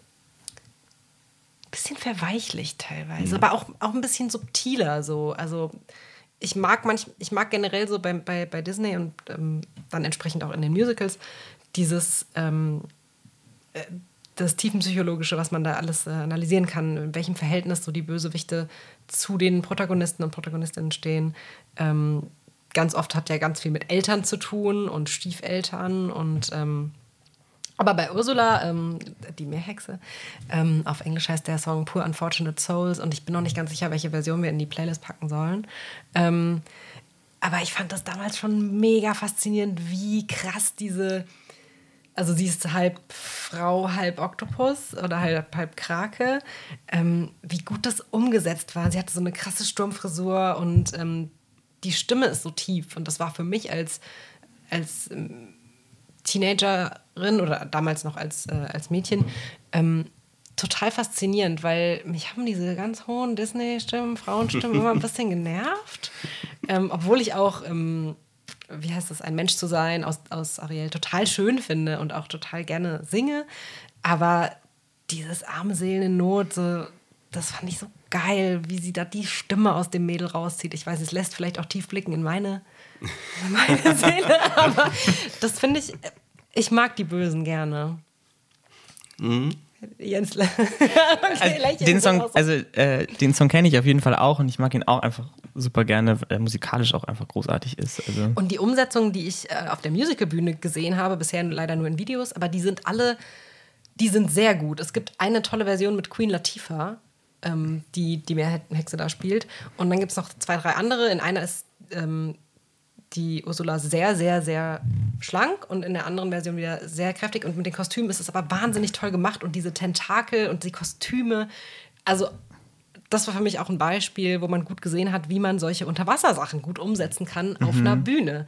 Ähm, und das ist ja generell beim Musical immer sehr faszinierend, wie die Produzierenden und äh, die Regie, wie die das machen, teils die unmöglichsten Themen so umzusetzen. Also das, Ja. ähm, wir haben vorhin kurz darüber gesprochen, dass du in Shrek schon involviert gewesen bist, in der Genau. Produktion von Shrek.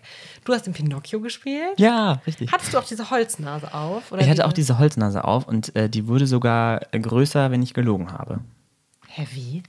Darf man es verraten? Habe ich doch gesagt, wenn ich gelogen habe. So. Nein, äh, das war damals äh, super spannend, weil ähm, das war so ein, so ein Aufbau, den ich quasi auf der Nase drauf hatte, wie so eine, so eine Maske, die dann auch noch mit, mit so Gips äh, an meine Gesichtsform angepasst war, weil die doch auch sehr, sehr schwer war durch die ähm, ja, ich sag mal, Mechanik, die dahinter steckte. Da war quasi so eine, also die Nase selbst war, das waren quasi so drei verschiedene Rohre, glaube ich, die einfach unterschiedlich groß waren, die so teleskopmäßig ineinander äh, zu stecken waren. Und beziehungsweise das vorne war tatsächlich sogar so ein Stück Holz.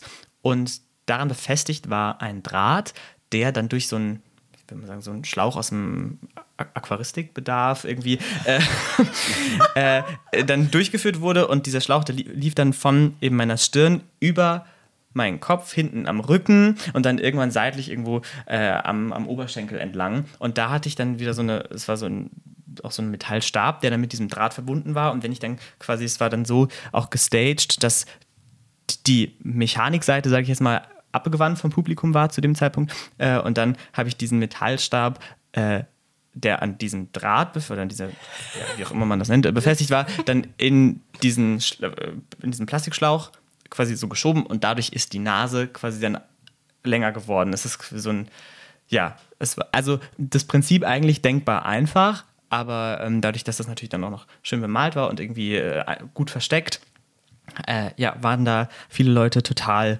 äh, wie hat das jetzt gerade funktioniert und so, aber äh, ja, das war, Das liebe ich am Musical. Diese Ja. kleinen Gimmicks Ja. und coolen Tricks. Also, das reicht natürlich auch bis zu ganz großen Gimmicks, wenn, weiß ich nicht, ähm, Elphaba durch die Luft fliegt Mhm. im, äh, im Theater und solche Sachen. Und ähm, also, ich mag Musicals sehr gerne. Deswegen habe ich mich jetzt auch heute voll gefreut auf diese Folge. ähm, wollen wir mal einen Drink aufmachen? Ja, ich glaube, es ist Ich Zeit. bin auch super gespannt, was du mitgebracht hast. ich bin auch super gespannt. Ähm, vor uns stehen ja schon Gläser. Äh, wir bräuchten jetzt quasi als Grundlage Wasser. Wir haben ja gesagt, es ist was äh, Antialkoholisches.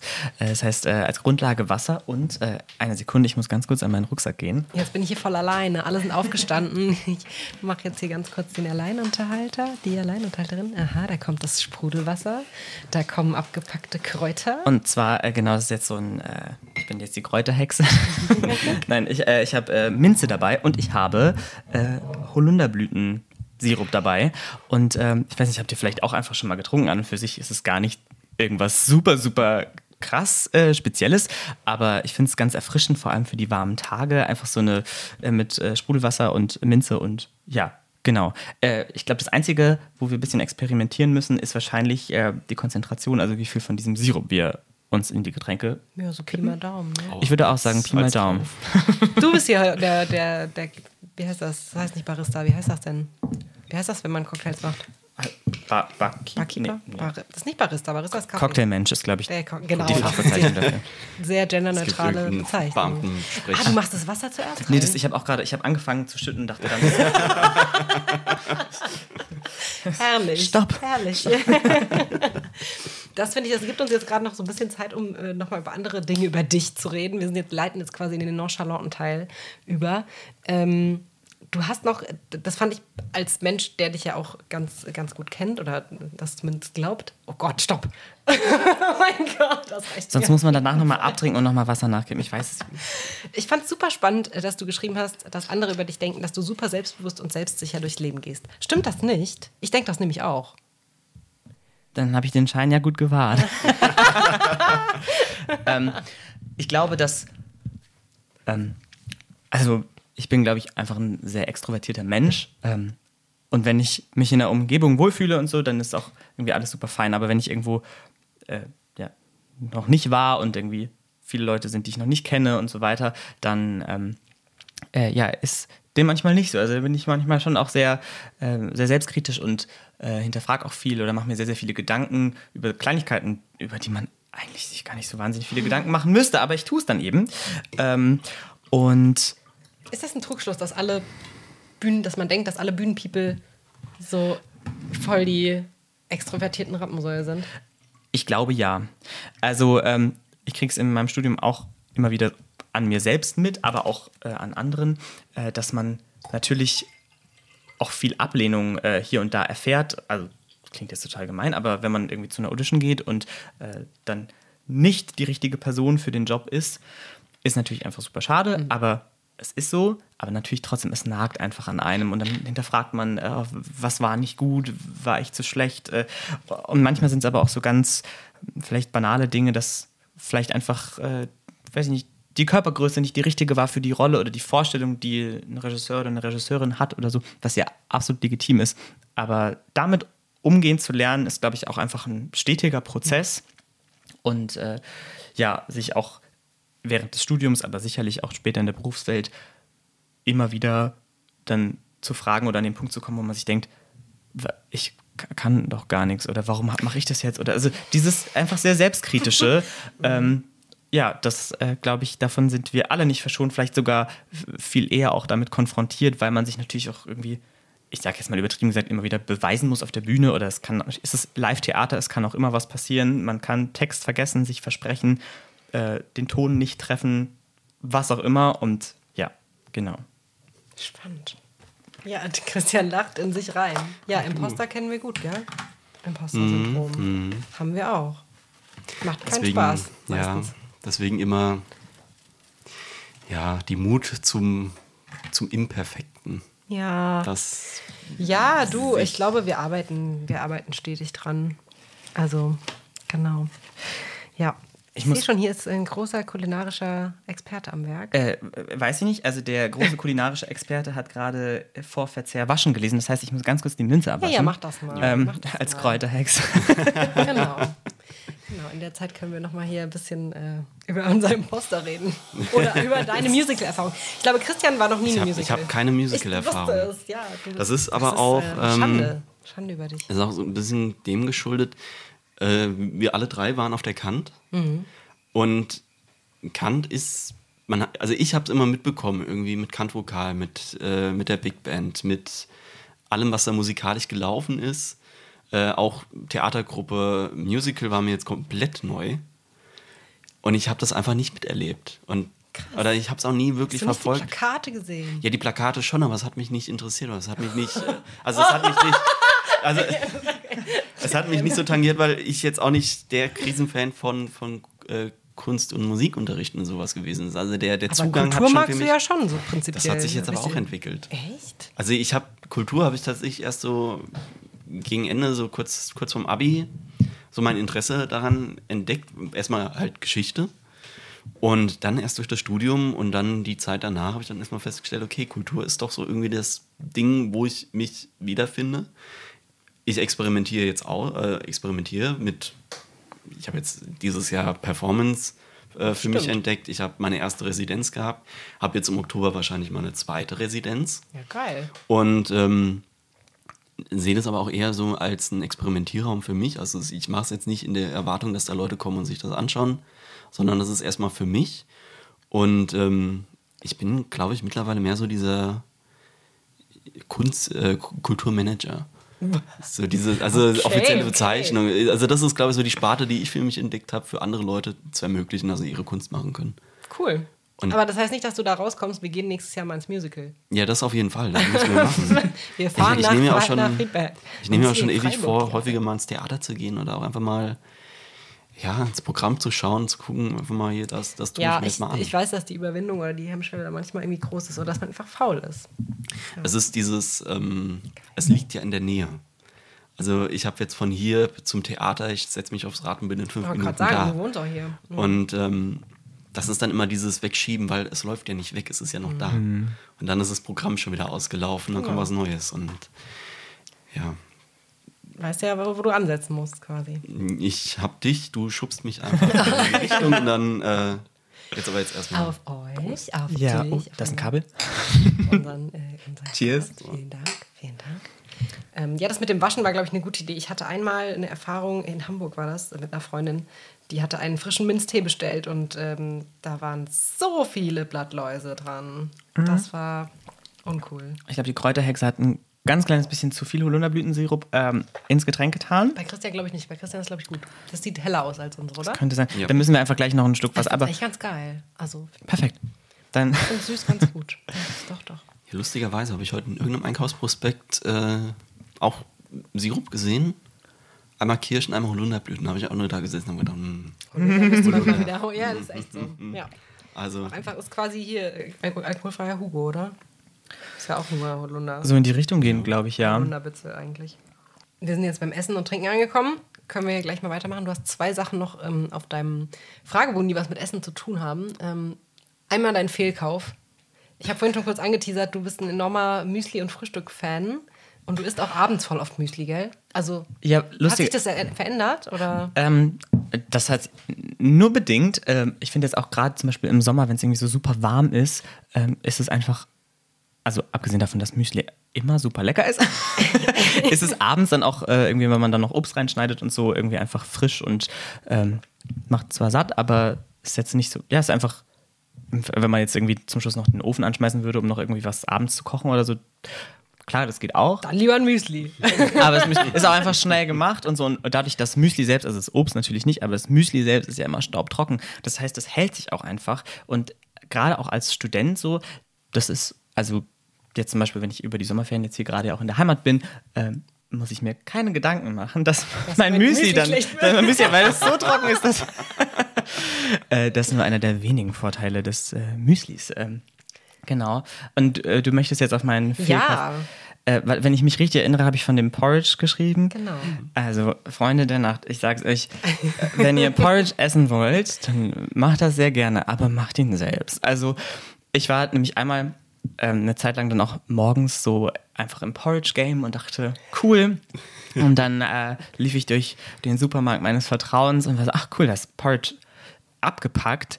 Das sind einfach die teuersten Haferflocken der Welt. äh, äh, da ist auch einfach wahnsinnig, wahnsinnig viel Verpackung für so diese 50 Gramm Haferflocken, die schlussendlich irgendwie da drin sind pro Päckchen. Und äh, ich glaube, ich bin jetzt kein Food-Experte, aber ich glaube, dass da einfach auch so Magermilchpulver oder sowas noch mit drin ist. Und wenn du das dann mit Wasser aufgießt, dann ähm, ist das, hat das dann so eine, also die Flüssigkeit selbst so eine milchige Konsistenz. Und die ist aber zumindest diesen Porridge, den ich da ähm, äh, probieren durfte, äh, der, der war dann auch einfach unfassbar, unfassbar süß und hat aber auch gleichzeitig so künstlich geschmeckt.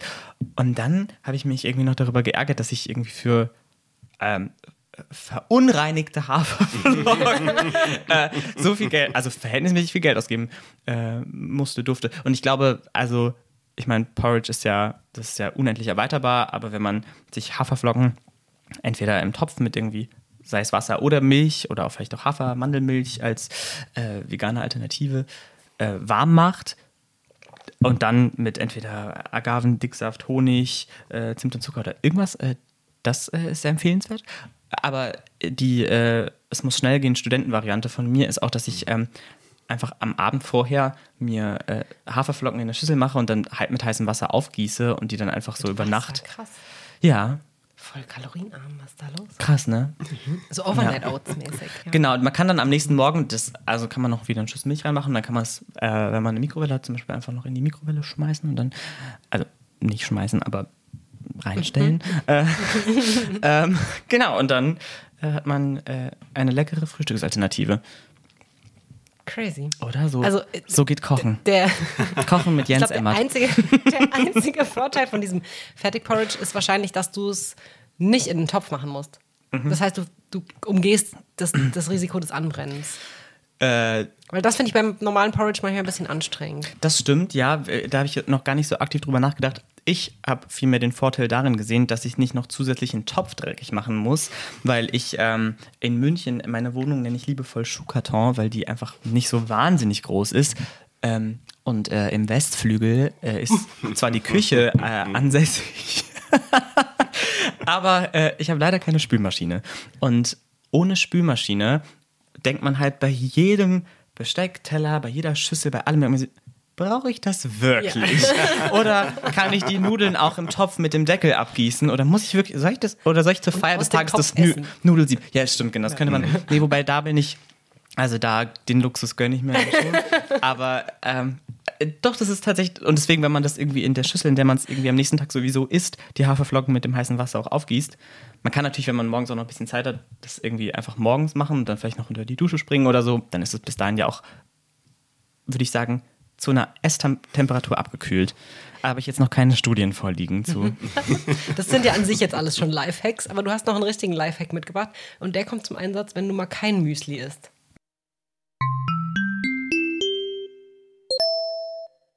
Sondern wenn du ein Brötchen isst. Ah Erzähl ja. mal davon. Ähm, okay, schnallt euch an. Äh, dieser Lifehack wird euer Leben revolutionieren. Ich, äh, daheim bei meinen Eltern haben wir so ein äh, Brötchen-Aufbackautomat. Das ist ein sehr langes Wort für ein äh, sehr einfaches Gerät. Es ist eigentlich einfach nur so ein kleiner Brötchengrill mit so zwei oder drei Heizstäben in der Mitte. Und wenn man irgendwie ein Brötchen vom Vortag hat und es nochmal dem noch so einen Kick geben möchte in Sachen äh, Verzehrfrische, dann ähm, äh, legt man das eben auf diesen Brötchenaufbackautomat. Ähm, der alte ist kaputt gegangen von uns. Dann hatten wir ganz, ganz lange einen von der Marke Melissa. Das war mir dann aber egal. Ich habe den Brötchenaufbackautomat einfach Melissa genannt. Ja, ich erinnere mich daran. Mhm. Die Melissa. Die Melissa, ja. So, und der Hack besteht darin, dass man meistens, also das Brötchen ja von beiden Seiten dann nochmal so ein bisschen aufbackt sozusagen. Und wenn man das Brötchen als erstes mit der Unterseite auf den Brötchengrill legt und dann nach ungefähr der Hälfte das Brötchen eben umdreht ähm, und es anschließend dann mit irgendwie, äh, ja, zu seinem Teller nimmt und es dann aufschneiden möchte, dann hält man das Brötchen ja in der Regel oben fest und schneidet das Brötchen auf. Und irgendwann ist mir aufgefallen, dass das eigentlich super dämlich ist, weil, die, weil ich das Brötchen ja quasi zuletzt auf der Oberseite heiß gemacht habe. Das heißt, die Oberseite, also die Unterseite ist natürlich trotzdem auch noch warm, aber die Oberseite ist viel, viel heißer, weil man da ja das Brötchen zuletzt draufgelegt hatte. Und dann dachte ich irgendwann, äh, smart as I am, und äh, äh, ja, auch bedingt ja durch mein Wirtschaftsingenieurstudium. also, vielleicht hat es mir doch was gebracht. Ähm, Habe ich gedacht, ich lege einfach das Brötchen als erstes auf die Oberseite und drehe es nach der Hälfte um und leg, dann wird die Unterseite warm und dann ist die Unterseite die wärmere Seite und dann ist es einfach ein bisschen entspannter, das Brötchen festzuhalten, weil es dann nicht so wahnsinnig heiß ist beim Aufschneiden. Clever. Vielen Dank. Aber hast du schon mal auch dran gedacht, das Brötchen zuallererst aufzuschneiden und geöffnet draufzulegen? Ähm, Probier das mal aus. Das ist mein Life. aber ma- machst du dann äh, also so quasi beide äußeren Hälften und beide Innen Nee, Innenhälften? oder? also nur wenn ich ganz wagemutig bin, mache ich auch manchmal die inneren Hälften, wenn ich will, dass das richtig knusprig ja, ist. genau, manchmal besteht dann die Gefahr vielleicht, dass es dann noch zu trocken werden könnte. Genau, also ich will eigentlich schon, dass das Innere noch so matschig ist. Ja. Also so fluffig. Wir verstehen uns. Ich komme zum Brötchen aufbacken Okay, zu dir vorbei. Super.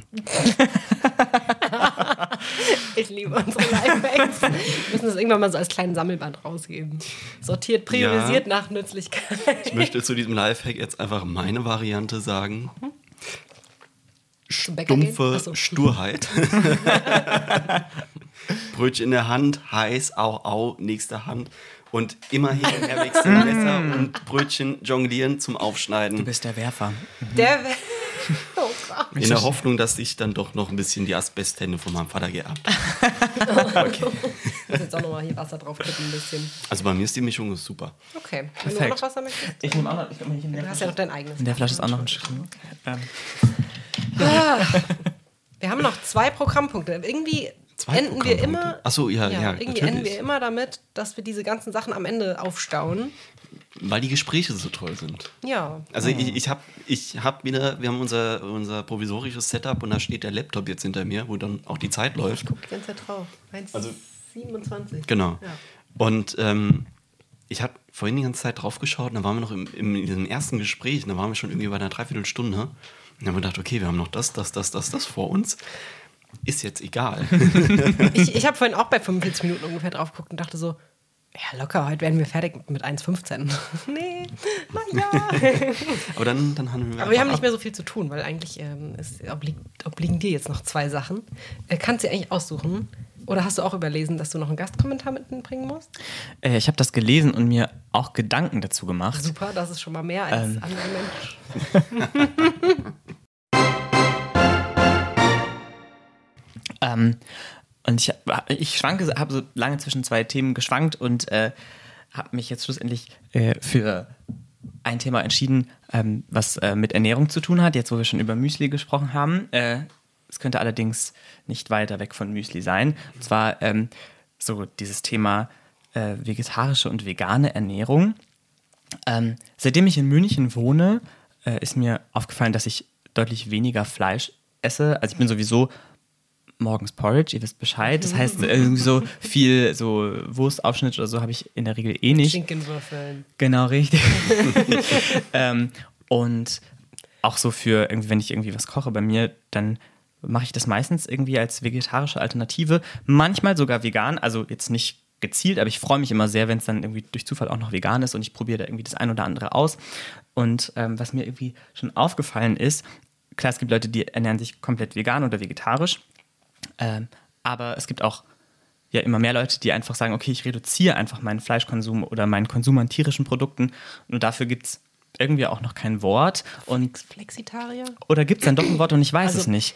Ah, okay. Ich glaube schon. Okay, dann ist das, dann, dann ist das tatsächlich eine neue Info für mich. Ähm, Ich glaube. das könnte sein. Aber ich finde das auf jeden Fall ähm, ja auch mega cool, wenn man irgendwie, wenn man das macht, dann kann man sich zwar nicht als ähm, ja, Veganer oder Vegetarierin bezeichnen, aber äh, man tut ja trotzdem irgendwie was Gutes. Und ähm, ich bin jetzt erst kürzlich Fan geworden von äh, Sojaschnitzeln. Äh, vielleicht auch schon mal gehört oder sicherlich auch schon gegessen. Voll. Ähm, und das ist ja, also für die Leute, die es nicht kennen, äh, im Grunde genommen sind das so kleine äh, Krümelchen. Man könnte denken, es ist Müsli, aber es ist kein Müsli. und man äh, also gießt die mit heißem Wasser auf und lässt die quellen. Ich mache gerne irgendwie auch noch ein bisschen Gemüsebrühe irgendwie so dazu, dass es noch ein bisschen nach was schmeckt. Und es ist einfach ein super, super Hackfleischersatz für Lasagne oder Bolognese.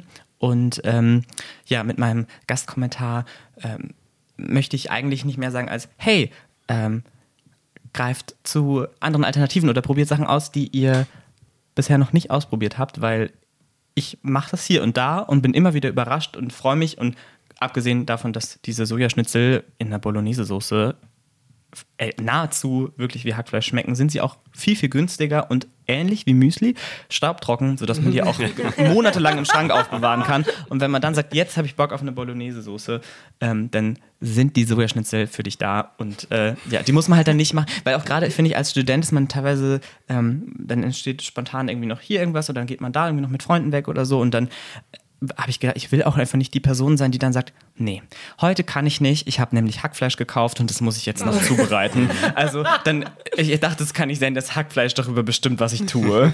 Und äh, es gilt auch für jedes andere Fleisch übrigens. Äh, und äh, deswegen bin ich Fan von Sojaschnitzeln und ähm, freue mich auch sehr, dass diese Industrie immer weiter auflebt mit irgendwelchen Ersatzprodukten und so. Und äh, selbst wenn man nicht komplett drauf umsteigt, ähm, tue ich aktuell auch noch nicht, ähm, ist es ja trotzdem irgendwie was Gutes und ähm, auch dann darf man, glaube ich, irgendwie sich, ich sage jetzt mal in Anführungsstrichen, ein bisschen auf die Schulter klopfen und sagen, hey, das, auch das ist gut, auch wenn ich jetzt nicht vegetarisch oder sogar vegan mich ernähre, tue ich damit irgendwie was Gutes.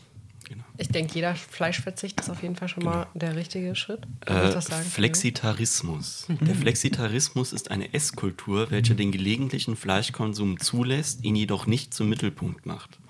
Flexitarier essen selten Fleisch, ausgewähltes Fleisch oder wenig Fleisch. Perfekt. Und es ist untermalt von Bildern mit einem sehr reich gedeckten Gemüsetisch. Danke für diese Information. Übrigens bei Brotbackautomat, äh, eins der ersten Google-Shop-Dinger, ist ein Industrieaufbacker für 20.000 Euro. Ah, ja, Schnäppchen, würde ich sagen. Ich glaube, unsere waren ein bisschen günstiger. Die Melissa. Die Melissa. Aber die Melissa, möge sie in Frieden ruhen. Wir haben jetzt leider so, naja. Heißt nicht mehr Melissa. Nee, heißt nicht mal Melissa. Wir haben jetzt einen Brötchenaufbackautomat, der ist, sieht zwar super fancy aus, äh, sehr in schwarz gehalten, edel, aber der hat, wenn er fertig ist, macht dieses, dieses Gerät so einen unfassbar lauten Piepston. Piepston. Aber auch nicht nur so ganz kurz, sondern der ist so drei Sekunden lang oder so. Was Und hat denn die Melissa gemacht? die Melissa hat einfach nur Ping gemacht und dann war sie für immer war so, danke Melissa, dass du mein Brötchen schon wieder aufgewärmt hast. Super.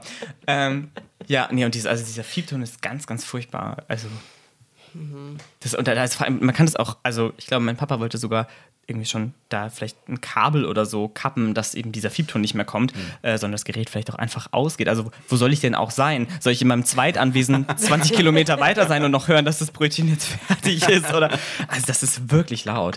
Und ähm, nee, deswegen. Ähm, Wenn es wenigstens ein schöner Ton wäre, so, Ja. so Westminster Bell Clock. So Ja, ding, ding, genau. ding. ähm, also in unserer WG gibt es auch einen Brötchen auf Backautomaten, ähm, der wahrscheinlich das gleiche Geräusch macht. Ähm, Der gehört mir nicht. Äh, er tut seinen Job, aber also man muss sich so vorstellen, wenn man von oben drauf guckt, sieht man diesen, dieses Grillgitter und innen drin diese zwei, drei Röststäbe da. Und unten ist quasi das Bedienfeld, wo man auch die Temperatur oder die, die, die Länge einstellen kann mit so einem Drehrädchen und der An-Aus-Knopf. Und das ist so ein schwarzes Plastik. Und bei uns ist das schon so geschmolzen. Also es ist so verformt. Ich glaube, das soll nicht so sein. Und ähm, das wäre jetzt mal der Aufruf an die restlichen WG-Mitglieder, denen das gehört, äh, vielleicht das mal auszutauschen. Irgendwann, weil ich werde das nicht tun. Aber ich äh, nutznieße natürlich die Existenz dieses Dings.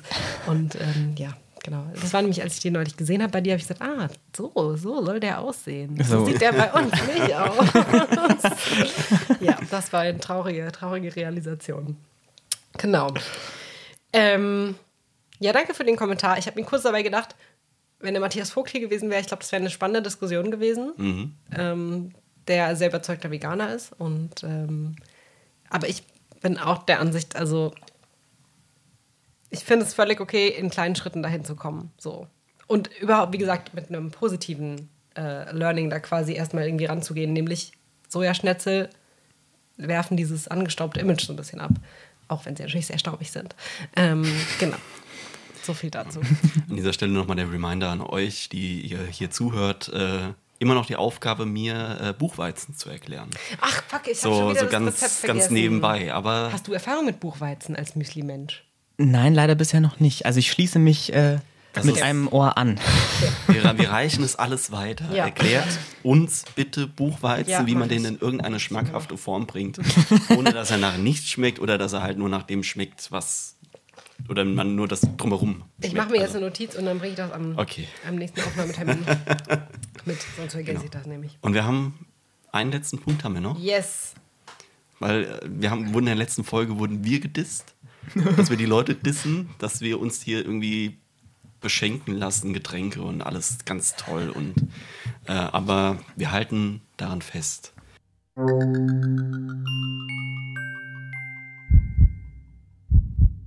Hast du uns ein Gastgeschenk mitgebracht? Selbstverständlich. Ich werde kurz in meinem Rucksack gehen. Eine Sekunde. Geschenke. Übrigens, ähm, ich habe das hier mal so drapiert. Äh, das Geschenk von Matthias steht immer noch auf meinem Tisch. Die Dosen Champignons. Die dritte Dosen Wahl. Champignons. Ich traue mich nicht so wirklich, das sind unsere Geschenke.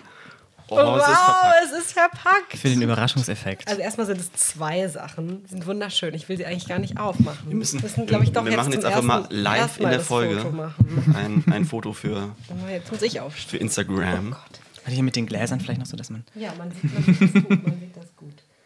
Ähm, das ist echt zu schön, um wahr zu sein. Mal gucken, wie sie es, wenn wir es aufmachen. äh, haben wir die, Ver- ist es das gleiche, nehme ich an. Es ist das gleiche tatsächlich. Ja, ihr könnt im Partnerlook. Ich versuche das. Ich versuche es gar nicht erst mit dem Knoten. Ich ähm, robb das auf, wie der Hesse sagt. Bist du Typ zerreißen oder Typ ordentlich aufmachen? In der Regel Typ zerreißen. Oh, es ist in Zeitungspapier eingewickelt. I love it. Sehr gut für den Biomüll einfach auch.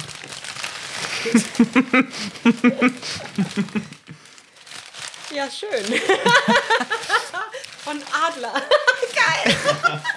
Kein Product Placement hier an dieser Stelle, aber ähm, Toll. das sind äh, wunderschön mit einem Rosenmuster verzierte äh, Schälchen. Müslischalen sind das sind die kleinsten Müslischalen der Welt. ähm, um euch direkt die Freude an diesem Präsent zu nehmen, äh, es ist einfach viel zu klein, um also Müsli als vollwertige Mahlzeit darin zu essen. Man könnte es höchstens als ja, oder, vielleicht so als, Tee? als Tee- ja, also oder also als Snackschüssel, wenn Gäste da sind, ähm, könnte man irgendwie so ein paar Erdnüsschen oder Brezelchen oder irgendwas. Aber also als Müslischale ist sie wirklich denkbar ungeeignet, weil sie einfach viel zu klein ist. Ja, ähm, zwei, zwei große Löffel und dann ist es leer. richtig, Das genau. Stimmt. Ich habe manchmal, wenn ich Grießbrei, übrigens auch eine sehr tolle Müsli oder Frühstücksalternative, Mhm. mache, habe ich, ich koche immer prinzipiell aus Versehen zu viel und äh, habe dann immer noch so einen blöden Rest übrig und dann finde ich, kann man das da gut reinmachen. Perfekt. Vielen übrigens, sehr, sehr gerne. ähm, bei Grießbrei übrigens habe ich auch, das habe ich einmal mit so, so einer auch Alpro Vanillemilch irgendwie gemacht und das war auch mega geil, weil dann hatte es noch so eine leichte So ein Süße Flavor. und so ein Vanille-Flavor. Und als ich das das nächste Mal gemacht habe mit normaler Milch, ähm, habe ich irgendwie schon so halb vergessen, dass ich das mal mit so fancy anderer Milch gemacht habe. Und dann war ich irgendwie ein bisschen. Sad und ein bisschen ja, underwhelmed. Ja. Also ich mache das normalerweise mit normaler Hafermilch und mache dann so ein bisschen Ahornsirup rein und äh, Zimt. Äh, Damit es einfach irgendeinen Flavor hat, weil sonst. Ja. Zimt überragend. Zimt Bei ist allem, okay. allem. okay. Wie, Weil- wie, wieso, wieso okay? Nö, wir haben neulich festgestellt, du magst nicht alle Sachen, zum Beispiel keine Pilze. Aber Du machst keine Pilze in deinen Grießbrei? nee, Verstehe ich nicht. ich mache auch keinen Zimt auf meine Pilze, die ich nicht esse. Vielleicht solltest du das mal ausprobieren und das ist dann der Gamechanger. ah, herrlich. Diese Pilze, ich habe vorhin schon gesagt, irgendwann machen wir die nochmal auf und ähm, dann mache ich die so, dass wollt- du die isst. Ich wollte vorhin noch sagen, ich, äh, ich traue mich nicht, die in unsere Stallzeit-Geschenkekiste zu packen.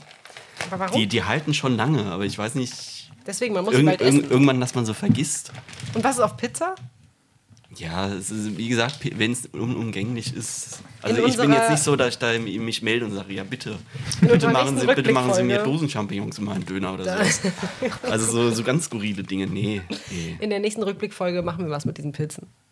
Du willst Äh, nicht? ja, äh, da, da kann man vielleicht auch so mal ein bisschen anteasern, weil wir sehr viel Feedback zu dieser Zehner-Folge gekriegt haben.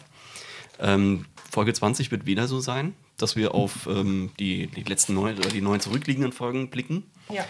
Und ähm, die Folge 20 wird um die Weihnachtszeit sein. Du hast das äh, total im Blick, ne? Ja. Wann was, wie, wo. Und dann machen wir nämlich so ein kleines Weihnachtsspecial. Jetzt Okay. müssen wir uns halt überlegen, was können wir. Backen wir Plätzchen mit Pilzen. Ja, das wäre jetzt die Frage. Geil. Also Plätzchen würde ich schon machen. Und dann Da so, möchte ich aber auch sehen, wie du die Pilze da reinkriegst.